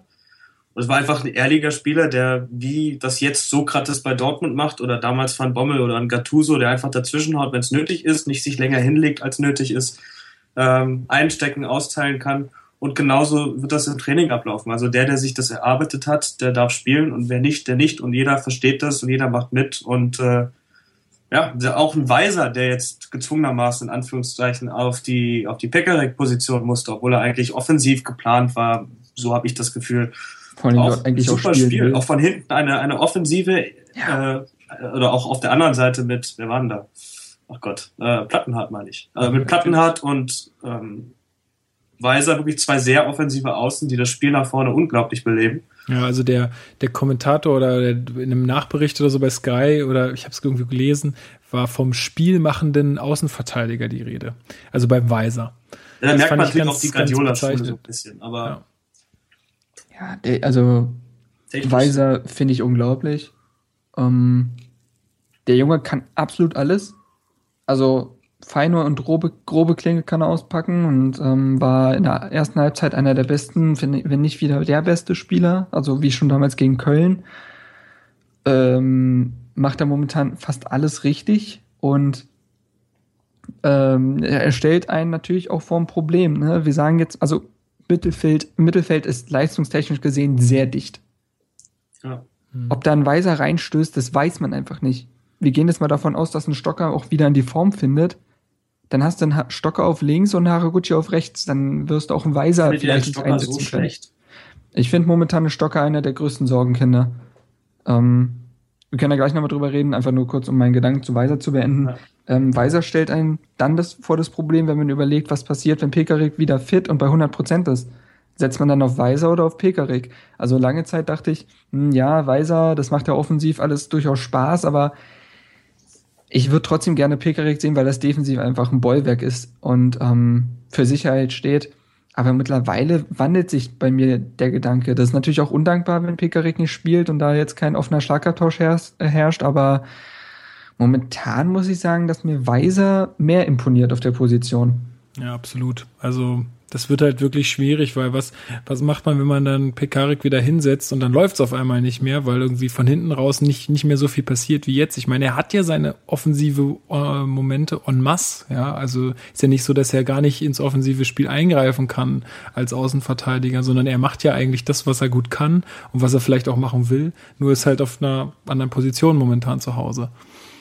Ja, also glaube, das ist eine, eine der spannendsten Fragen in den nächsten Wochen, sobald Pekarik dann wieder fit ist. Ähm, ja, zu Stocker ich glaube, über den haben wir letztes Mal gar nicht gesprochen unbedingt. Ähm, ich finde, wie gesagt, Stocker ist momentan einer der größten Sorgenkinder.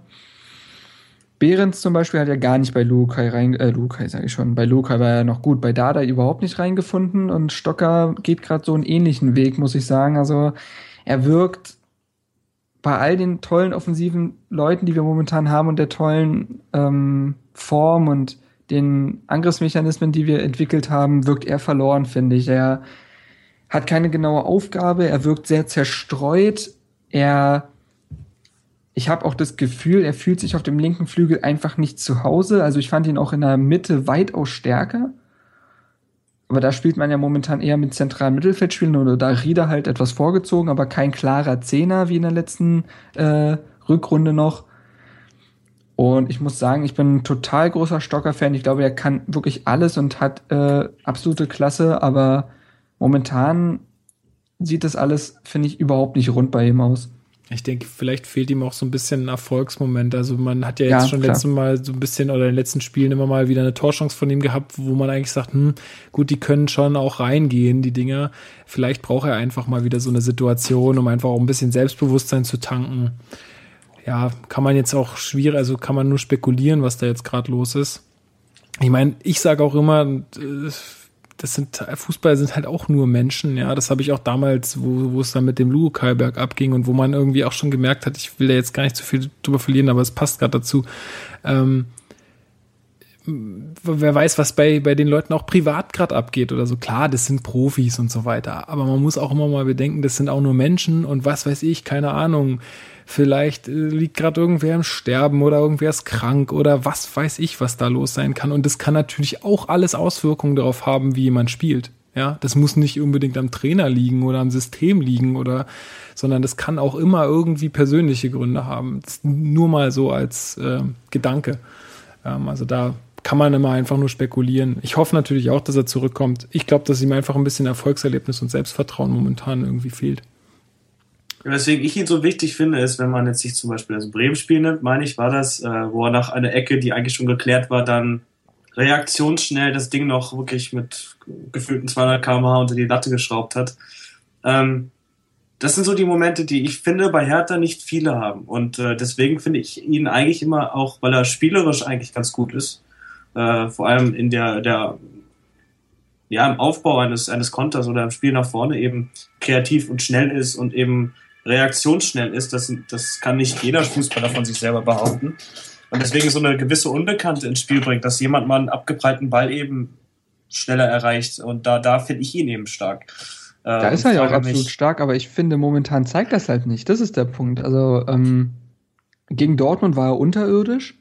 Und seitdem hat er nicht mehr die Form gefunden. Einzig die Einwechslung jetzt gegen Frankfurt hat bewiesen, was er kann, weil er da halt wichtig war, weil er da nochmal für offensiven Schwung gesorgt hat. Aber darüber hinaus hat er doch seit dem Dortmund-Spiel nichts mehr gezeigt. Das muss man doch, also möchte jetzt nicht ausfallend werden oder so, aber da muss man doch so ehrlich sein, dass es seitdem einfach irgendwas hakt.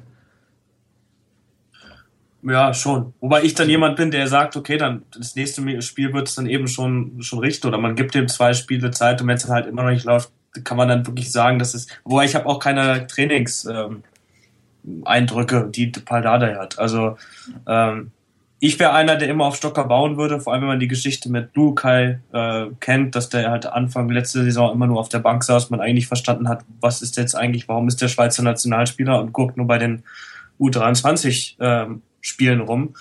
Ähm, naja, aber wir haben ja, wie schon gesagt, genug im Mittelfeld, dass man das eben äh, sehr gut äh, ausbalancieren kann, wenn einer mal irgendwie eine Phase hat, auch privat, genau. die nicht läuft. Das kann der Dada wahrscheinlich besser einschätzen und wird wahrscheinlich auch Einfluss auf die Entscheidung haben.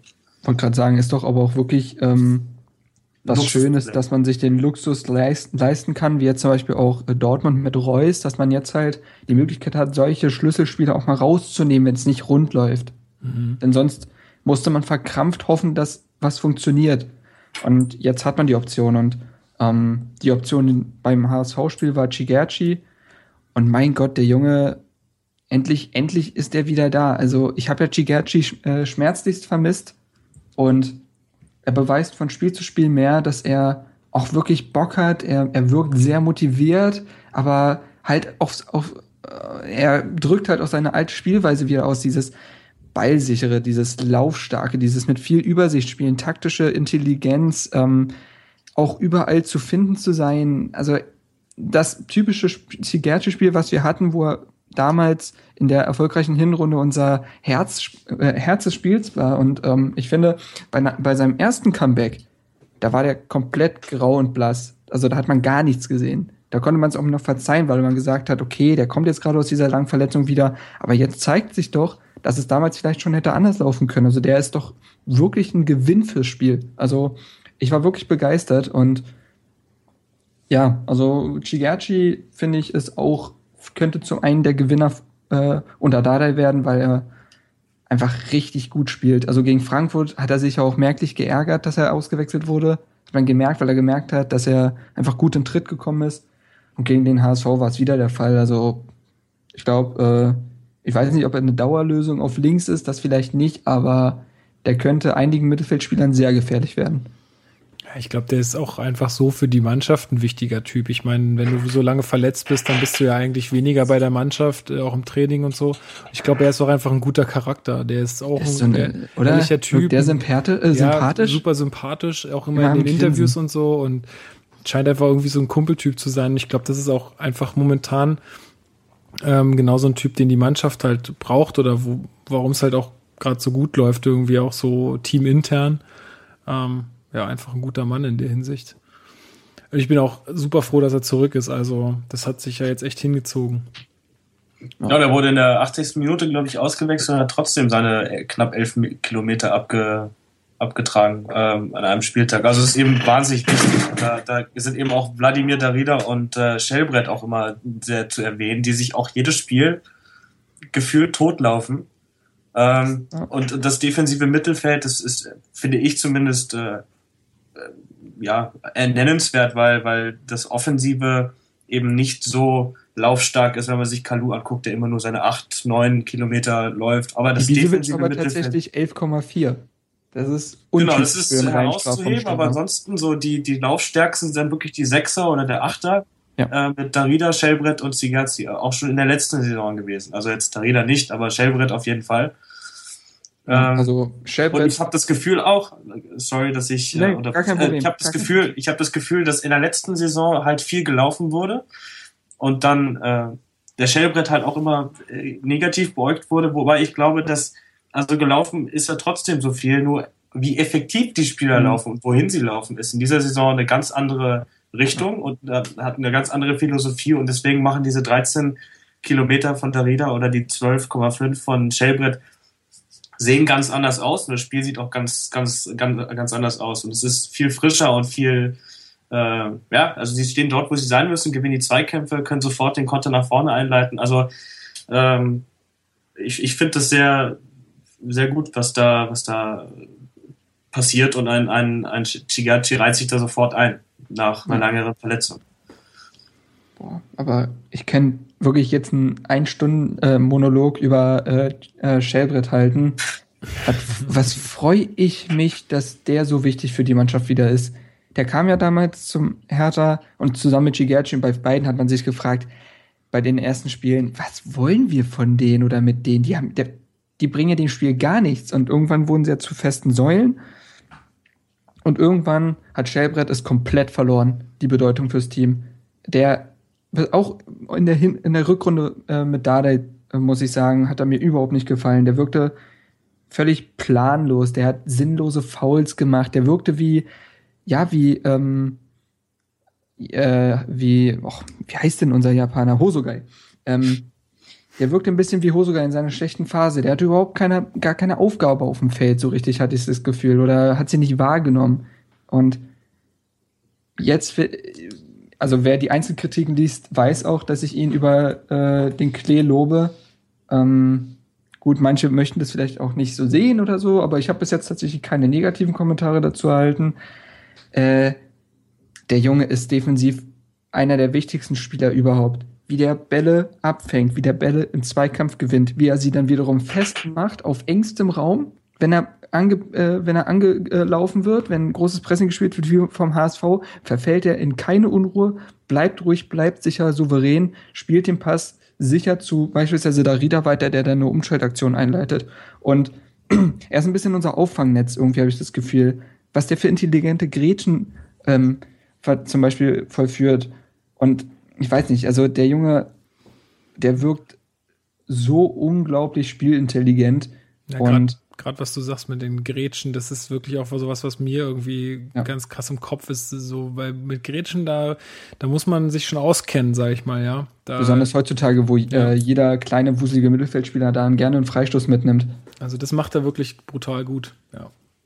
Also, Wer, wer von euch, ich weiß gar nicht mehr genau, aber in diesem Vorbericht zur Saison mit der Kaderanalyse sagte einer ich. von euch, ähm, dass, dass das, das, das Gefühl ist, dass bei Shelbrett, dass der so ein bisschen unterfordert ist in der Mannschaft. Ja, Ähm, genau jetzt muss ich das Gegenteil sagen. Und zwar hat er jetzt endlich die Spieler mit Darida und mit Zigerzi und vor allem auch vorne mit den Anspielstationen, dass er das umsetzen kann, was ihn so stark macht. Und deswegen Genau, glänzt er genau. auch so. Genau, absolut, genau. Das war bei mir immer so, äh, hatte ich immer das Gefühl, dass Schellbrett irgendwie eine ganz, ganz hohe Fußballschule irgendwie genossen haben muss.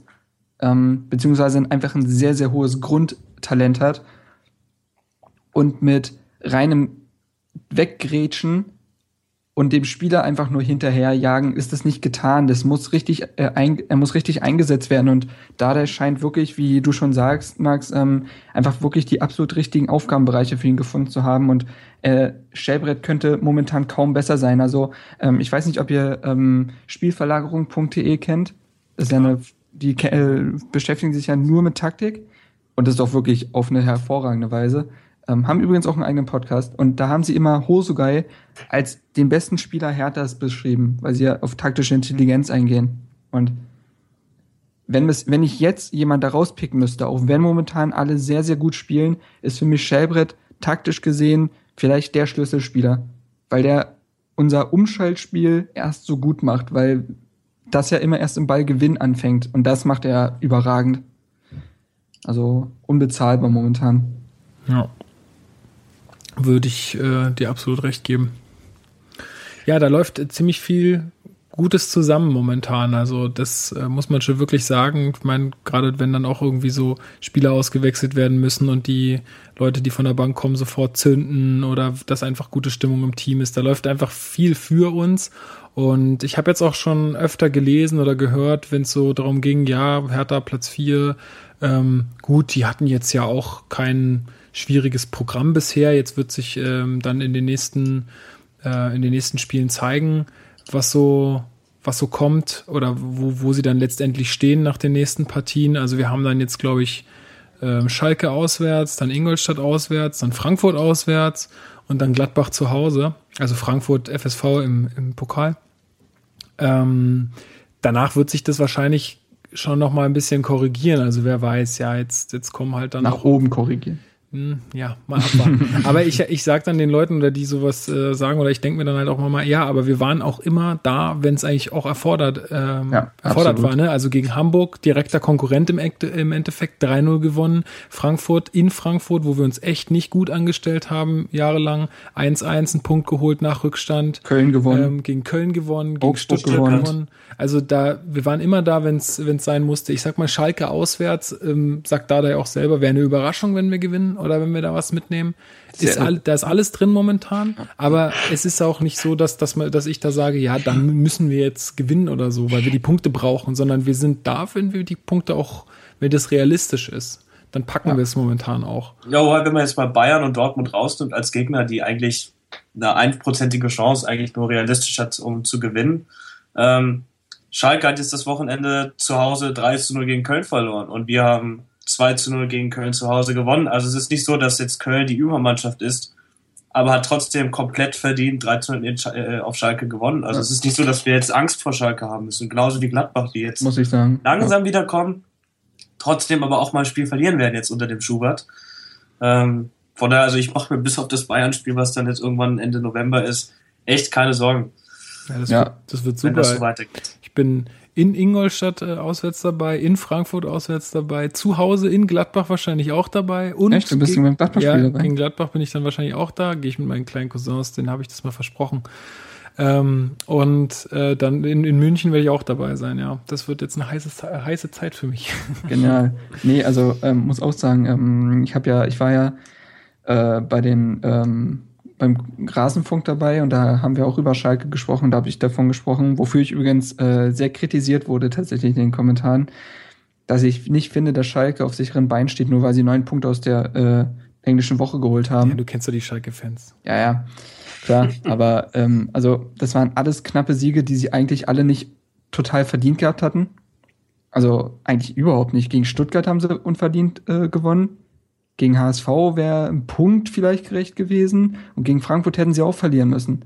So, und äh, jetzt sieht man ja, dass meine These vielleicht nicht ganz unbegründet ist, wenn man dann 3 zu 0 zu Hause gegen äh, Köln verliert. Und ja, ich finde, Schalke ist, Schalke hat einen großen Namen vielleicht momentan, also hatte schon immer einen großen Namen, aber ich finde, Schalke ist kein Übergegner. Nee, also ich, ich sehe es auch genauso wie du. Die haben natürlich jetzt irgendwie auch einen guten Start gehabt, aber sind längst nicht so souverän gewesen. Also sage ich jetzt einfach mal so, aber so ist mein Gefühl. Längst nicht so souverän gewesen wie jetzt Hertha. Also nee. muss ich einfach mal so sagen, ja. Die haben ja auch nur gegen die Großen verloren. Wir haben gegen Wolfsburg knapp verloren und gegen Dortmund äh, wurde uns auch Anerkennung gezollt, wie wir nach der, ähm, ja, nach dem Rückstand nochmal aufgeholt haben. Also ich, ich wüsste nicht, wo jetzt ein äh, Loch äh, entstehen sollte, wo wir reinfallen können. Also und vor allem, also, wenn man das Thema Verletzungsproblematik angeht, ist es ja eh schon so. Also ich bin eh komplett hin und weg, äh, wie wir dieses Problem mit den fehlenden Innenverteidigern wegstecken. Also es fehlt ja gefühlt die halbe Abwehr.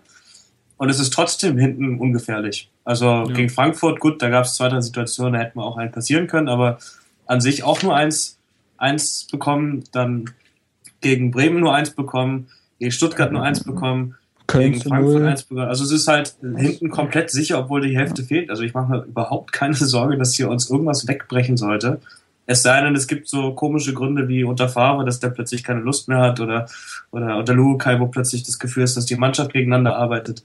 Und da ist er da da ehrlich genug ähm, und es wird, glaube ich, nicht passieren. Und von daher, ich wüsste nicht, was uns jetzt einbrechen sollte. Da übrigens ein kleiner Appell an die BZ. Ihr habt ja durchaus Ahnung von Hertha teilweise. Ihr bringt ja auch Infos gerne durchaus schnell zu Papier. Aber zu behaupten, dass sowohl Hegeler, Lustenberger und Weiser das Spielen in der Verteidigung unter Dada gelernt hätten, das kann nicht euer Ernst sein. Also, das ist hochgradig peinlich, das zu behaupten. Hegeler und Lustberger haben das unter Lukai gelernt, Weiser, unter Guardiola, vielleicht sogar früher, ich bin mir nicht ganz sicher, zumindest habe ich das erstmal dort erlebt, dass er das gespielt hat. Das, das ist nur am Rande. der unter Dortmunder Zeiten Ja, ja, natürlich. Jürgen Klopp hat ihn äh, zum Rechtsverteidiger umgewandelt. Boah, nee, aber ganz ehrlich, die, die sind jeden Tag beim Training, die Leute von der BZ hier, da Achilles und so, ne? Also da warte ich ein bisschen mehr. Aber ist auch egal. Ich will jetzt hier keine Schelte üben und die werden sich das bestimmt auch nicht anhören. Aber ähm, seid ihr ja. da mal nicht so sicher? Echt, ja? keine Ahnung. Also, kriegen wir bald böse Post? Ich schick's ihn per per E-Mail. Äh, alles klar. Ähm, nee, ähm, wo war ich? Ach so, ja, genau. Äh, selbst bei so vielen Verletzungen muss ich momentan sagen, dass er ja äh, alles rosig aussieht, wie Max schon gesagt hat. Und äh, wenn selbst so viele Verletzte uns äh, keine Säule wegreißen, was dann? Ja, das ist schon richtig. Gut. Ähm, ja, also so zum Hamburg-Spiel, habt ihr da jetzt noch was äh, zu Erwähnenswertes, was ihr noch besprochen haben wolltet? Nicht unbedingt besprochen, aber ich wollte einfach nochmal die Stimmung loben. Ähm, ja. 65, ah ja, genau. Also auch die Choreo muss man ja mal ja. erstmal loben. Ja, also, zum Tag der deutschen Einheit wunderbare Choreo in der Ostkurve. Ähm, wieder mal, also schon die zweite heftige Choreo innerhalb kürzester Zeit. Bin ich bin begeistert. Ja. Und äh, 65.000 Zuschauer waren da. Tolles Wetter. Ein Uf dann, ein verdientes Uf dann nach dem Spiel. 10.000 HSV-Fans, die ich auch loben muss, die nämlich auch echt Stimmung gemacht haben, aber nicht asozial wurden oder ähnliches. Ähm, das war einfach wirklich ein richtig wunderschöner Fußballnachmittag und äh, wird, glaube ich, ein Spiel sein, woran ich mich noch lange erinnere, weil einfach wirklich alles gepasst hat. Sowohl die Leistung der Spieler als auch wirklich ähm, die Stimmung im Stadion. Also da nochmal an alle, die dabei waren und äh, vielleicht auch mitgeholfen haben, ganz großen Dank. Ja, also da da habe ich auch so einfach, deswegen habe ich mich auch einfach so gefreut, dass wir gewonnen haben, weil einfach auch so viele Zuschauer da waren. Und ich habe mir gedacht, yes, jetzt sind da so viele Leute, die auch vielleicht sonst nicht so auf den Stadion gehen. Jetzt sehen die da so einen 3-0-Sieg und kommen vielleicht auch öfter. Und das war einfach für mich auch nochmal so eine Sache, wo ich gesagt habe, Mann, geil, gut, dass es jetzt so toll geklappt hat an dem Tag. Wir haben das Logo wieder zum Glänzen gebracht. So, so schaut's aus. Zumindest jetzt mal für bis hierhin, ja. Ähm, genau. Ansonsten würde ich einfach mal weiter galoppieren. Ja. Ähm, ist ja jetzt Länderspielpause. Was ich noch äh, kurz mal ansprechen wollte, beziehungsweise eure Meinung mal dazu hören wollte, war ähm, gut einige, so wie der Niklas Stark, die werden jetzt darauf verzichten, zur Nationalmannschaft zu fahren. Ich habe gehört, Kalu hätte sich irgendwie leicht verletzt, mhm. fährt jetzt aber trotzdem zur Nationalmannschaft. Ich meine, gut, es besteht eine Abstellpflicht für die Vereine. Das heißt, wenn der Verband sagt, äh, wo der Spieler herkommt, wir möchten den jetzt gerne haben und der Spieler sagt, ich möchte da hinfahren, dann muss Hertha BSC auch ihn ziehen lassen.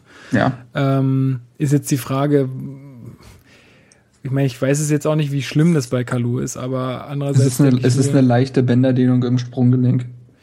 Ja, da denke ich mir halt auch, Junge, am Ende fällst du aus. Was machst du dann?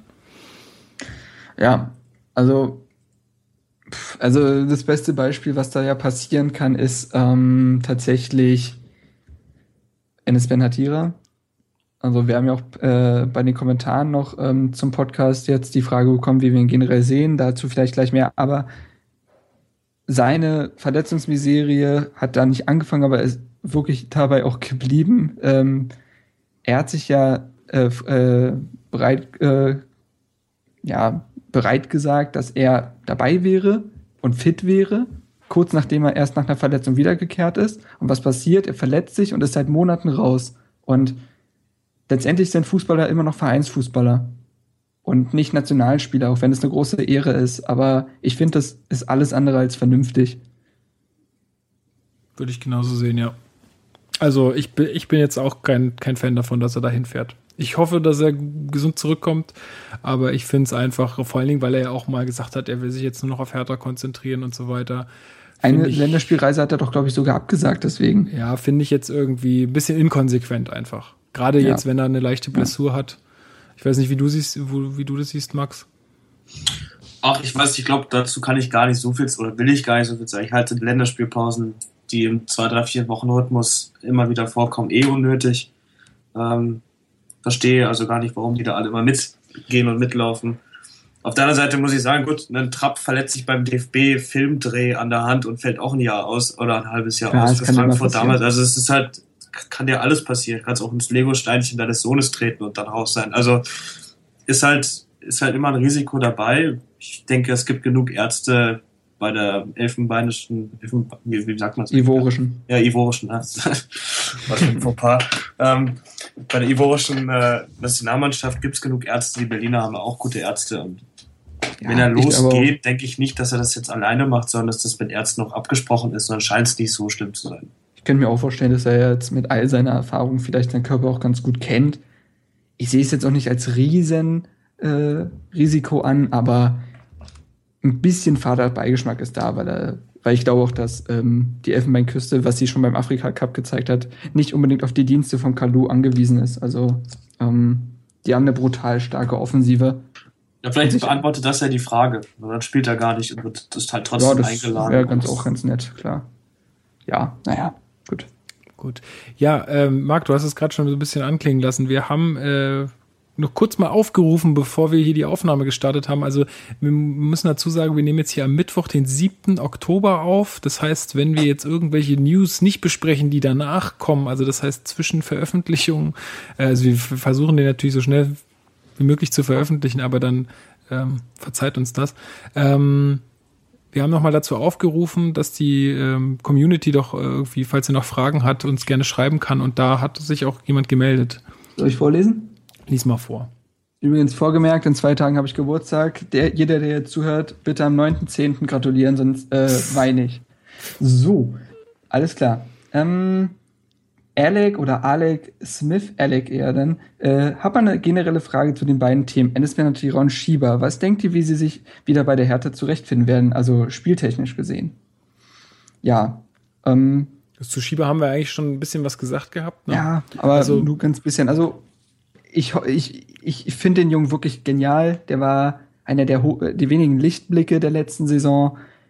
Brutal sympathisch und ich wünsche ihm wirklich nur das Beste und dass er wieder zurück in den Hertha-Kader findet, denn auch wenn er in guter Form ist, wird er ein Gewinn sein und ähm, ja, also ich kann es mir nur hoffen, mit, mit ihm hätten wir noch eine Option und dann wäre auch unser Sturm überbesetzt. Also bitte, bitte komm wieder und äh, scheint ja auch momentan alles ganz gut zu laufen. Zu, wobei man sagen muss, ein Knorpelschaden ist was sehr, sehr gefährliches bei Leistungssportlern.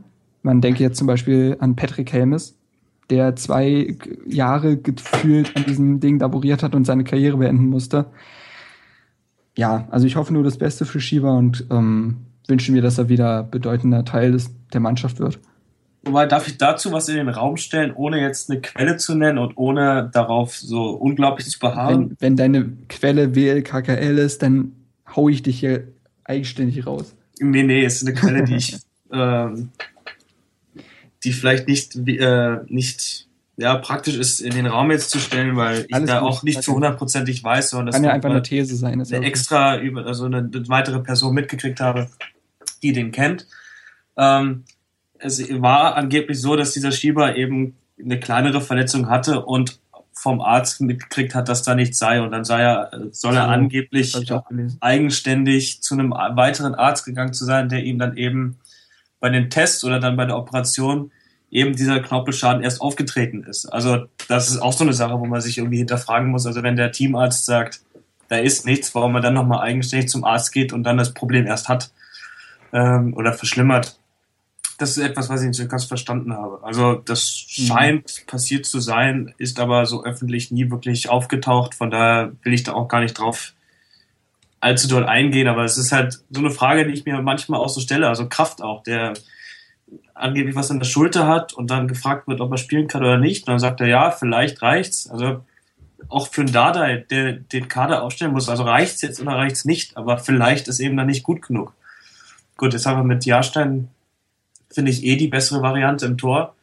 Aber auch die Zigerzi-Verletzung, unglaublich lange ist der ausgefallen. Man versteht nicht, was da an so einer Zehe so lange, also als normaler Fußballfan, der mit Arznei jetzt nicht so wahnsinnig viel zu tun hat, versteht man nicht, was an der Zehe so lange dauern kann. Ein bisschen suspekt manchmal, was da so ja. Gerade auch, auch, die, grad, auch die Kraftverletzung, finde ich. Also, das ist irgendwie so ein bisschen seltsam. Also, dass er irgendwie sagt, ja, also ich will die aktiv auskurieren und dann heißt es, hm, der Schmerz ist von 100 auf 30 Prozent runter und jetzt dauert es doch noch länger. Also, irgendwie ist es für mich auch so ein bisschen, ja, es ist einfach irgendwie ein bisschen skurril. Sowas habe ich jetzt nicht so oft gehört, dass, ja.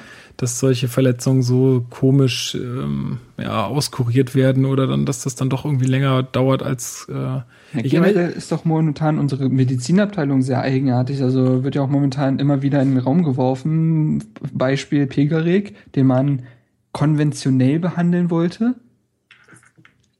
es nicht hinbekommen hat. Das hat sich über Wochen gezogen und da musste operiert werden. Also, also wie gesagt, äh, wir kennen uns alle auch nicht mit der Medizin hinreichend aus, Müssen aber wir mal einen Medizinstudenten einladen. Könnte man tatsächlich versuchen, ja. Ähm, aber ich weiß nicht, also es wirkt komisch, weil es halt in solch einer Häufigkeit auftritt. Ähm, ja, also ja. diese komischen, komischen Sachen, halt Pickerick, äh, Schieber, und Kraft ja, jetzt irgendwie die drei Beispiele nochmal genannt, das ist schon irgendwie ja. ja seltsam einfach.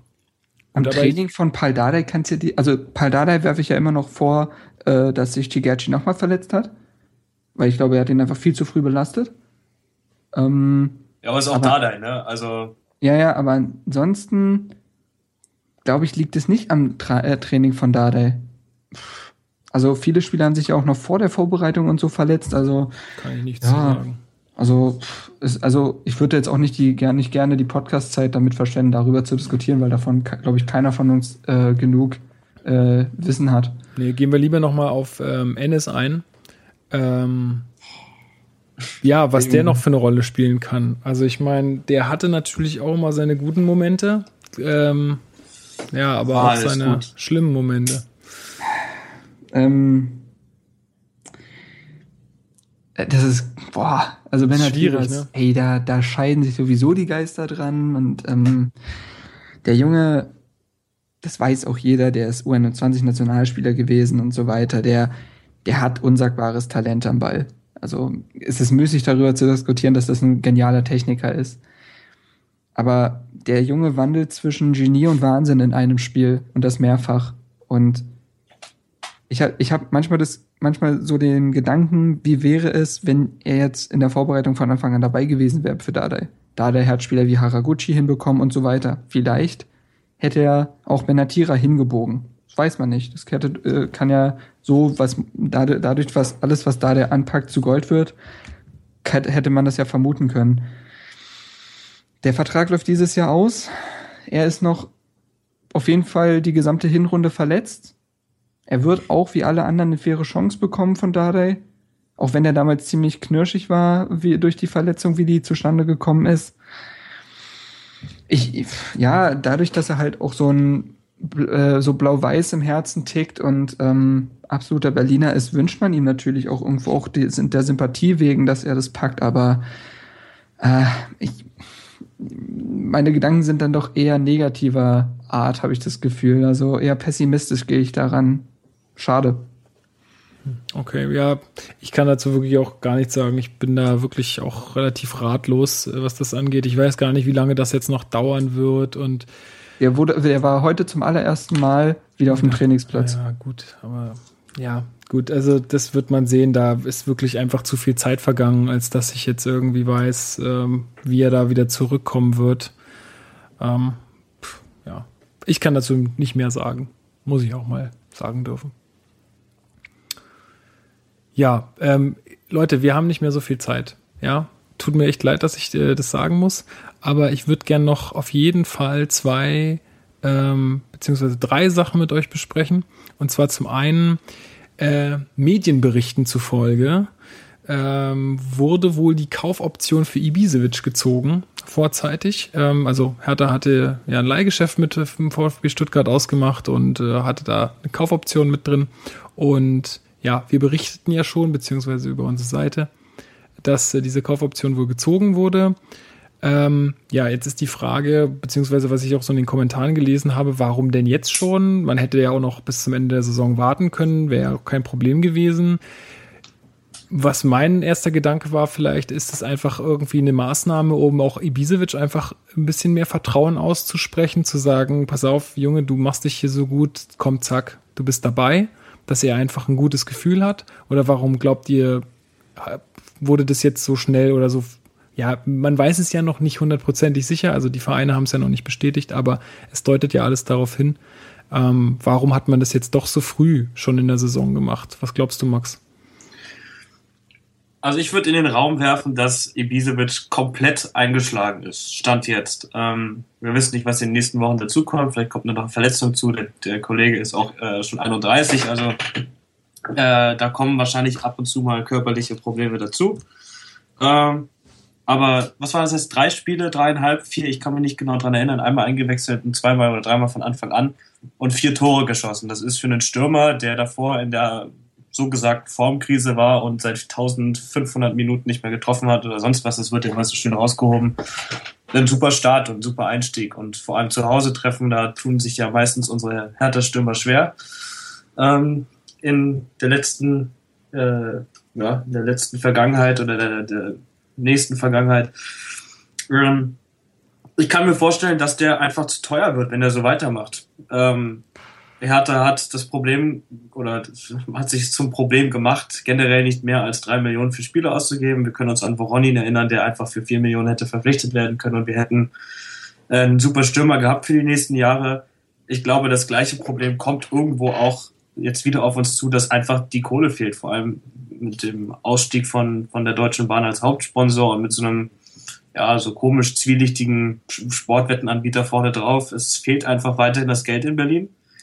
Und ich glaube, dass ein Ibisevic, der seine 10, 12, vielleicht auch, wenn er eine gute Saison hat, 15 Buden macht, auch doch ein finanzieller Aspekt noch oben drauf kommt. Und für Stuttgart ist wahrscheinlich jetzt noch nicht so absehbar, dass das kommt. Aber ich denke, für, ich weiß gar nicht, was die Summe für ihn am Ende ist, aber glaube, mit einer Kaufoption kann man sich auch das Gehalt ein bisschen senken, das irgendwie noch zur Hälfte mit übernommen wurde jetzt von Stuttgart. Ich kann mich da, also ich habe für die Vertragsdetails echt keine Ahnung, ja. blöderweise. Aber ich glaube, dass das einfach, dass das ist, also der funktioniert, den wollen wir uns sichern und der soll nicht zu teuer werden über die Saison.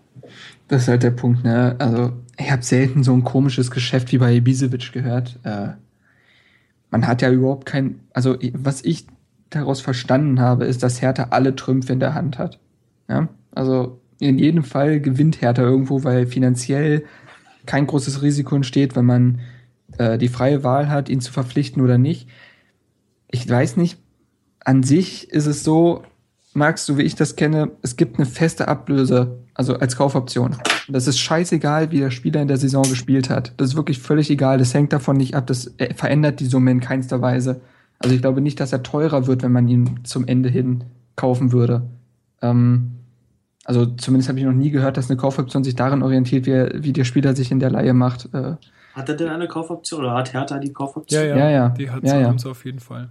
Ähm, die kaufen ihn und binden ihn automatisch bis 2017. Wie okay, jetzt das dann aber wieder mit der Gehaltsübernahme von Stuttgart denn aussieht, also wie lange das dann noch weiter betrieben wird, du, ich weiß es nicht, werden wir wahrscheinlich auch nie äh, gänzlich erfahren. Zum, aber zum eigentlichen Ding, warum man das so früh gemacht hat. Zum einen, weil er wirklich, ich glaube, er ist, wie Max schon sagt, komplett eingeschlagen in jeglicher Hinsicht. Er scheint sich im Team wohlzufühlen. Er hat einen Trainer, der auf ihn baut. Er macht die Tore, hat dadurch die Zuneigung der Fans. Hat auch schon erwähnt, wie unglaublich toll er die Fans und die Stimmung im Stadion findet und fand. Und ähm, ich glaube, man musste einen Zeitpunkt wählen für diesen Kauf, der nicht zu früh und nicht zu spät ist. Ähm, zu spät hätte nämlich bedeutet, dass das dann wieder kein Vertrauensbeweis ist und dass dann vielleicht auch Unruhe einkehrt. Also auch von der Medienlandschaft her, von den Fans. Wir kennen die Berliner Fans, die dann lauthals schreien, ja, wieso ist da noch nichts passiert? Also mhm. beispielsweise wie jetzt in der Transferperiode generell. Ähm, und ich glaube, man hat momentan einfach nicht das Gefühl, dass der Ibisevic in der Saison noch schlechter wird. Und äh, ich kann mir auch nicht vorstellen, dass, die Kau dass der Kauf so ein finanzielles Risiko darstellt. Also Stuttgart wird Ibisevic nicht verleihen, mit äh, Hälfte des Gehalts übernehmen und so weiter, um am Ende 10 Millionen für den zu verlangen. Äh, dementsprechend glaube ich nicht, dass der Preis allzu hoch gewesen ist und es wird einfach ein Vertrauensbeweis ihm gegenüber gewesen sein. Junge, du hast es bis jetzt richtig gut gemacht. Wir vertrauen dir auch diese Saison und auch dementsprechend dann noch die nächste Saison. Trauen wir dir alles zu und äh, ja, also ich fand's richtig. Natürlich, wenn der jetzt die nächsten acht Wochen wieder nicht trifft, werden alle sagen, gut, äh, ja, war denn doch nicht die richtige Ding, Entscheidung. Ja momentan sagt mir mein Bauchgefühl, dass, was natürlich auch dadurch so gut ist, weil die generelle Saison so gut ist, sagt mir mein Bauchgefühl, dass es eine gute Entscheidung war, weil am Ende, wenn sich's rauszögert, ist es wieder falsch. Äh, wir werden es erst in Monaten wirklich bewerten können, wahrscheinlich. Ja, also sehe ich genauso wie du. Ich finde auch, dass, dass dieser Vertrauensbeweis jetzt richtig war. Und jetzt wird man sehen, wie er damit umgeht. Also ich meine, hoffentlich spornt ihn das noch mehr an, beziehungsweise lässt sie jetzt seine Leistung einfach nicht abfallen. Das glaube ich halt eben nicht. Also ich kann mir nirg niemals vorstellen, dass der sich jetzt in den Sessel setzt und sagt, ja, Nein, glaube ich auch nicht, aber es soll jetzt einfach äh, ja. ihm ja auch die Sicherheit einfach auch geben, damit er auch einfach nicht so in der Luft hängt. So, wo spiele ich denn jetzt eigentlich nächste Saison? Mhm, ähm, genau. Ja, finde ich aber auch einfach eine gute Entscheidung, glaube ich. Ja, und die zweite Sache, die ich noch besprechen wollte, war, gut, wir haben jetzt das jetzt schon ein bisschen her, ein paar Tage. Ronny ähm, hat jetzt nicht gewechselt, ähm, wollte anscheinend keiner da in der Wüste. Ähm, obwohl ich, echt die, obwohl ich echt die Hoffnung hatte, dass sie ihn irgendwie holen, so als, naja, hier härtester Schuss und so weiter und so fort. Und da hätte er sich jetzt auch nicht so wahnsinnig anstrengen müssen. ähm, gut, jetzt ist halt die Frage, welche Rolle kann er denn überhaupt noch spielen in der Mannschaft? Keine. Ja, also ich, er ist, er ist die Rolle. Ja, ich. ja, sehr gut. Den hast du dir doch vorgelegt, komm. Nö, wirklich nicht. Aber ich habe, glaube ich, in meinem Leben schon so viele Ronny-Witze gerissen, da ist so ein gewisses Repertoire im Kopf. Ja, Rolli-Witze. Ähm, Sparflamme. ähm, ja, keine Ahnung. Also ich glaube auch, dass er einfach da mental oder einfach persönlich da nicht genug ähm, nicht genug Feuer hat, da irgendwie auch nochmal angreifen zu wollen. Also ich glaube auch nicht, dass er da noch irgendeine Rolle spielen kann. Also nee. leider drückt er so auf den Geldbeutel mit seinem Gehalt. Ja. Sonst wäre das ja alles gar kein Problem. Ähm, Nö, also. Da ist Ähm, die Einstellung nicht Fakt. Korrekt. Dann hat er Thorsten dieselbe Legert sein, Position wie ein Benatire oder ein Adaguina. Also es passt einfach nicht. Es ist zu voll, der Kader ist zu voll. Hey, Das- hey, hey, hey, hey. Oh, Du lässt, mein, du lässt mein Sammy hier aus dem Spiel. Ja, nee, also dass der sau sympathisch ist und super cool ist. Und Hey, äh, hey, hey. Und ein super Fußballer. das auch. Aber wo denn? Also wir haben Schieber, Kanu, Ibisevic rechts, Behrens, Haraguchi, Weiser, Behrens soll Stocker. erstmal wieder zeigen, dass er funktioniert. Ja, Hat er unter Dardai noch nicht getan. Ja, aber Ja, ich gebe dir recht, Aber er kann was. Also es ist einfach kein Platz. Also ich wüsste nicht, wo diese ganzen Spieler, die jetzt noch verletzt sind und schon länger verletzt sind, also Ja, es ist. Ich gebe dir, Adaguina, voll, wüsste ich, wo die reinpassen ja, sollen. ich geb dir vollkommen recht. Es wird voll.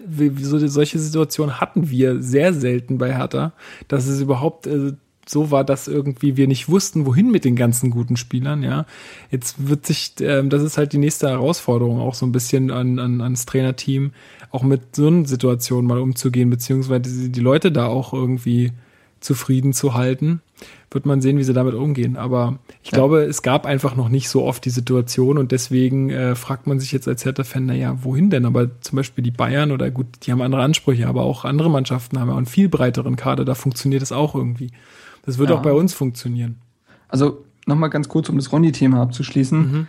Ähm, ich weiß nicht, wie viele Artikel ich über Ronny geschrieben habe und so der ganzen Situation. Es ist wirklich, es quält mir aus dem Kopf raus und ich habe auch wirklich eigentlich gar keine Lust mehr über ihn zu reden. Für mich ist dieses Kapitel Ronny, so bitter es auch ist, beendet. Also von beiden Seiten. Ronny ist nicht gewechselt, weil es in Berlin wirklich gut geht, weil er hier auch gutes Geld verdient. Wahrscheinlich nicht so gut wie in der Wüste, aber seine Frau ist wieder schwanger. Der ist hier sesshaft geworden. Der hat gar keine Lust, nochmal seinen äh, Lebenswandel zu durchziehen. Und das kann ich auch menschlich total verstehen. Deswegen ist er kein böser Mensch. Ähm, für Hertha macht es das nicht leichter.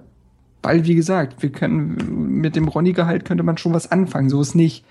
Ähm, aber rein menschlich gesehen kann ich das verstehen. Und äh, dennoch glaube ich, wenn jetzt Dardai, das ist auch so eine Schutzbehauptung wahrscheinlich, auch wenn er jedem eine faire Chance gibt, ja, mit seinen Standards können wir noch vielleicht was mit was arbeiten und pipapo. Nee, können wir nicht. Das ist wirklich durch, glaube ich, die ganze Geschichte. Ähm, Ja, zumindest wird er nie dahin kommen, dass er wirklich das äh, leistet, was Dade von ihm äh, letztendlich erwarten wird. Das, äh, ich glaube schon, dass er sagt, okay, wenn er das macht, dann wird er auch äh, dazugehören. Nur, also ich bin der Meinung, das wird nie passieren. Weil Das war so eine kurze Hoffnung, die man hatte, nachdem sie aufgestiegen waren und man die Verlängerung im Stadion bekannt gab, dass das jetzt, jetzt ist der Knoten geplatzt, jetzt kann er was zeigen, jetzt zeigt das auch in der ersten, jetzt spielt er gegen seinen Bruder und bla bla.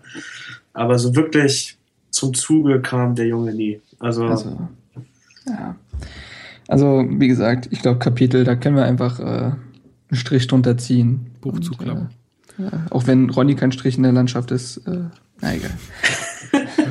Ähm, äh, äh, für die Witze darf er im Kader bleiben, aber nee, ähm, nicht despektierlich gemeint, aber äh, ja, naja. er ist halt so wie der Party-Peter, der hat auch eben super reingepasst, man hat es ihm menschlich gewünscht, dass er es schafft, aber es reicht einfach nicht. Es, Also den Begriff Partypeter haben wir auch ein bisschen geprägt, oder? ich weiß gar nicht, ob ich das von euch habe oder ob ich Also das wir, so wir, haben, wir haben das in etlichen Artikeln auf jeden Fall geschrieben. Also super Typ, auch für die Mannschaft vielleicht wichtig, aber es ist eben, es, so Mannschaften wie Darmstadt sind natürlich genau richtig für ihn. Ja. Nur eben Ronny, was will der in Darmstadt? Da muss er laufen. Ja. Also gar nicht, auch das nicht despektierlich gemeint, da muss er rennen. Das ist nicht drin. Und das ist kein Witz. Das einzige Mal, wo ich Ronny richtig hab sprinten sehen, ist, als er eine Bierdusche bekommen sollte nach dem Aufstieg. Da ist der, da ist er die Tatanbahn lang gerannt. Ich dachte, ich guck nicht richtig. Das, und weiß ich nicht. Also, das reicht einfach nicht. Der Punkt ist, er kann auch in keiner Profiliga mehr wirklich Fuß fassen. Also, ich kann mir höchstens noch in den Sommer Türkei vorstellen können, weil defensiv ist das alles vollkommen, voll, vollkommener Murks, der, der gespielt wird. Die, die am do, äh, dollsten und schönsten schießen, werden dort gefeiert und es wäre eigentlich genau die richtige Liga, wenn er auch irgendeinen sportlichen Anspruch hat, aber der ist, glaube ich, auch einfach nicht mehr da. Also, ja. Gut. Ist mit 29, äh, mit 29 aber dann schon irgendwo auch eine bittere Erkenntnis, finde ich, für einen Fußballer. Nur, Wenn dann nicht mehr drin ist. Also, wenn man das Ziel hat, bis 30, 35 so in dem Dreh Fußball zu spielen und dann mit 29 dann zu erkennen, also es reicht einfach nicht mehr. Und man bleibt dann nur bei einem Verein, weil das Geld eben durch den Vertrag noch kommt und weil man sich wohlfühlt, aber man kommt ja selber nicht mehr voran. Also es ist eine komplette Antriebslosigkeit dort zu sehen. Äh, fehlendes auf Englisch Development. Also es ist, man sieht einfach kein, keine Entwicklung. Es ist einfach Stagnation at its best. Also es ist es, wann, die Frage ist, wann dieser Vertrag ausläuft, wann, wann man als Hertha auch, auch nicht aus dem Kopf. Wann man als Hertha eben erbittert also, sagen muss. Ist doch nach dieser Saison, oder? Sekunde. Lass mich jetzt lügen. Ähm, Ronny hat einen Vertrag. Naja, nee. Ronny hat einen Vertrag bis 2017 sogar. Boah. Ja, Naja. so viel dazu. Gut, dann äh, hoffen wir mal, dass er doch noch irgendwo mal hingeht, wenn da das Kind da ist oder so. Keine Also Ahnung. ganz ehrlich, unsere U23 müsste doch eigentlich in die dritte Liga schießen, oder? Wenig, wenigstens dafür könnte er gut sein. Jetzt mal im Ernst. Also, wenn man ihn schon nicht mehr einsetzt, dann doch zumindest in der U23. Naja, wird er bestimmt schon auch seine Spielanteile bekommen. Naja, gut. Okay, dann machen wir das damit zu. Ähm, schade, dass das nicht geklappt hat. Ähm, ja, so als letzten Punkt, weil wir sind jetzt, glaube ich, schon fast in der Nachspielzeit. Naja, wobei der Podcast hat doch. Nee, also ich glaube, wir haben sogar noch ein Stück. Nee. Nee? Okay. Nee, nee, nee, wir, wir sind jetzt schon bei anderthalb Stunden ungefähr. Ja, ja, genau, aber mit Vorbesprechung und so. Ach, ist ja auch egal. nee, Ich nee, will das- keine, ich will keine Zeit schauen. Nee, also lasst dir gesagt sein, ich habe das im Blick. Ähm, genau, als letzten Punkt ähm, würde ich einfach noch mal ein bisschen über die kommenden beiden Spiele reden wollen, beziehungsweise jetzt gar nicht viel reden, weil ich will eigentlich eure Tipps haben. Was glaubt ihr denn, was, ähm, was möglich ist? Also ich, ich fange mal an, einfach um euch eine, eine Vorlage zu geben. Also ich glaube, dass wir Schalke auswärts vielleicht ein 2-2 könnte ich mir ganz gut vorstellen. Wäre ganz cool. Ingolstadt auswärts, da werde ich ja auch dabei sein. Puh, das ist eine schwierige Nummer. Ingolstadt ist halt echt hinten drin brutal stark. Ich sag trotzdem 1-0 für uns. Okay. Ähm, wir gewinnen auf Schalke. Ähm, wird so ein bisschen das Meisterstück bis hierhin von Dardai. ja, einfach von der Historie begeben. Ich glaube, es ist kein Meisterstück, Schalke zu schlagen, aber wenn wir überlegen, wann haben wir das letzte Mal auf Schalke gewonnen? War, glaube ich, in den 80ern oder so. Ähm, wir gewinnen auf Schalke mit einem Torunterschied. Lass es ein 0 zu 1 oder ein 1 zu 2 sein. Und gegen Ingolstadt wird's ein Unentschieden, ziemlich sicher. Also 1-1 vielleicht. Ja, also ich glaube, aus den beiden Spielen holen wir vier Punkte. Und dann sind wir weiter oben dabei.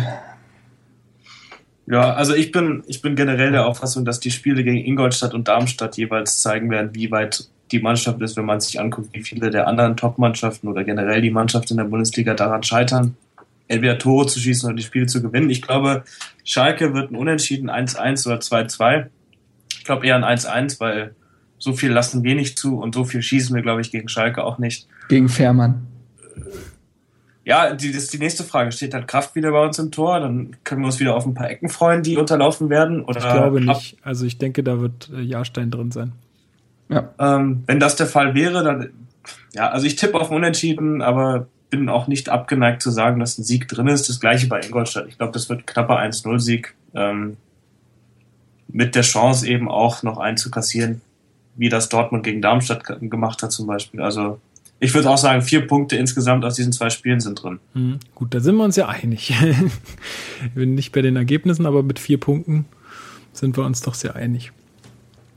Gut, ja, Jungs, ähm, ich würde sagen, unsere Zeit ist abgelaufen.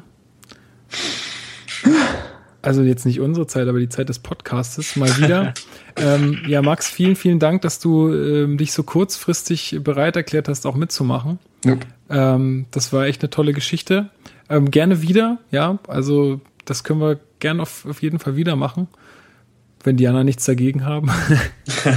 ähm, und ja, also wir warten jetzt dann quasi die Spiele Schalke und Ingolstadt ab. Und dann kommen wir zum offiziellen Sammy Lovely Podcast. Juhu! Oh, da freut sich einer.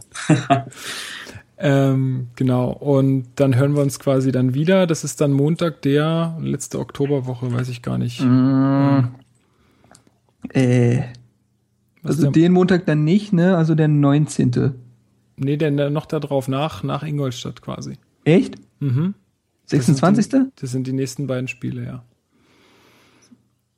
Ui, okay, Genau. ja, Also 26. Jetzt, jetzt dauert es eine Weile. Vielleicht melden wir uns auch nochmal zwischendurch. Wir halten uns hier einfach alles offen. Mal gucken. Ähm, also so ist es auf jeden Fall geplant. Lasst euch überraschen.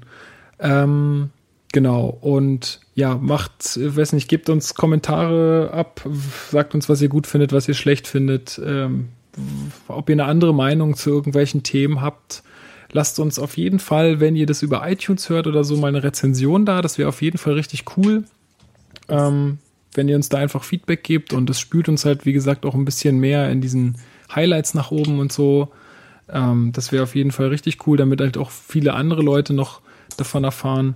Und ja, wir freuen uns, wie gesagt, über jegliches Feedback und wie ihr jetzt auch schon an Max gesehen äh, habt, es ist nicht unmöglich, hier auch mal einfach dabei zu sein. Also wenn ihr irgendwie meint, ihr seid prädestiniert dafür, hier mitmachen zu müssen, dann äh, schreibt uns doch einfach mal und dann können wir mal sehen, was daraus wird. Ja, Max, hast du noch irgendwas Abschließendes zu sagen? Ja, ich äh, würde mich gerne bedanken, dass ich diese Chance bekommen habe. Äh, ist kurzfristig oder nicht, ist äh, auf jeden Fall eine tolle Sache. Ähm, möchte mich auch bedanken für euer Engagement. Ich meine, das äh, scheint ja nicht, was viele eben nicht mitkriegen, nicht hauptberuflich zu machen, sondern freizeitlich nebenher. Und das ist eben ganz toll, was ihr euch da aufgebaut habt. Und deswegen äh, danke dabei sein zu dürfen und danke für die Chance hier. Oh, das Tränchen von der Wange. Marc muss jetzt erstmal schneuzen. Oh, weine ich erstmal mein Alagui-Trikot rein, was? ja, nee, vielen Dank fürs Lob und äh, ich sage jetzt auch schon mal einen wunderschönen Tag noch, egal wo ihr es gerade hört, Bahn, Fahrrad, Auto, äh, auf Toilette, viel Spaß und ja, lasst euch nicht unterkriegen, die blau-weiße Fahne wird oben gehalten, auch im Podcast-Genre. genau. Gut, also dann lasst euch überraschen, wenn wir uns wieder hören. Spätestens dann, wie gesagt, nach dem Ingolstadt-Spiel. Und jo, dann sagen wir schönen Tag noch, schönen Abend noch. Was auch immer. Bis bald. Was auch immer, nice.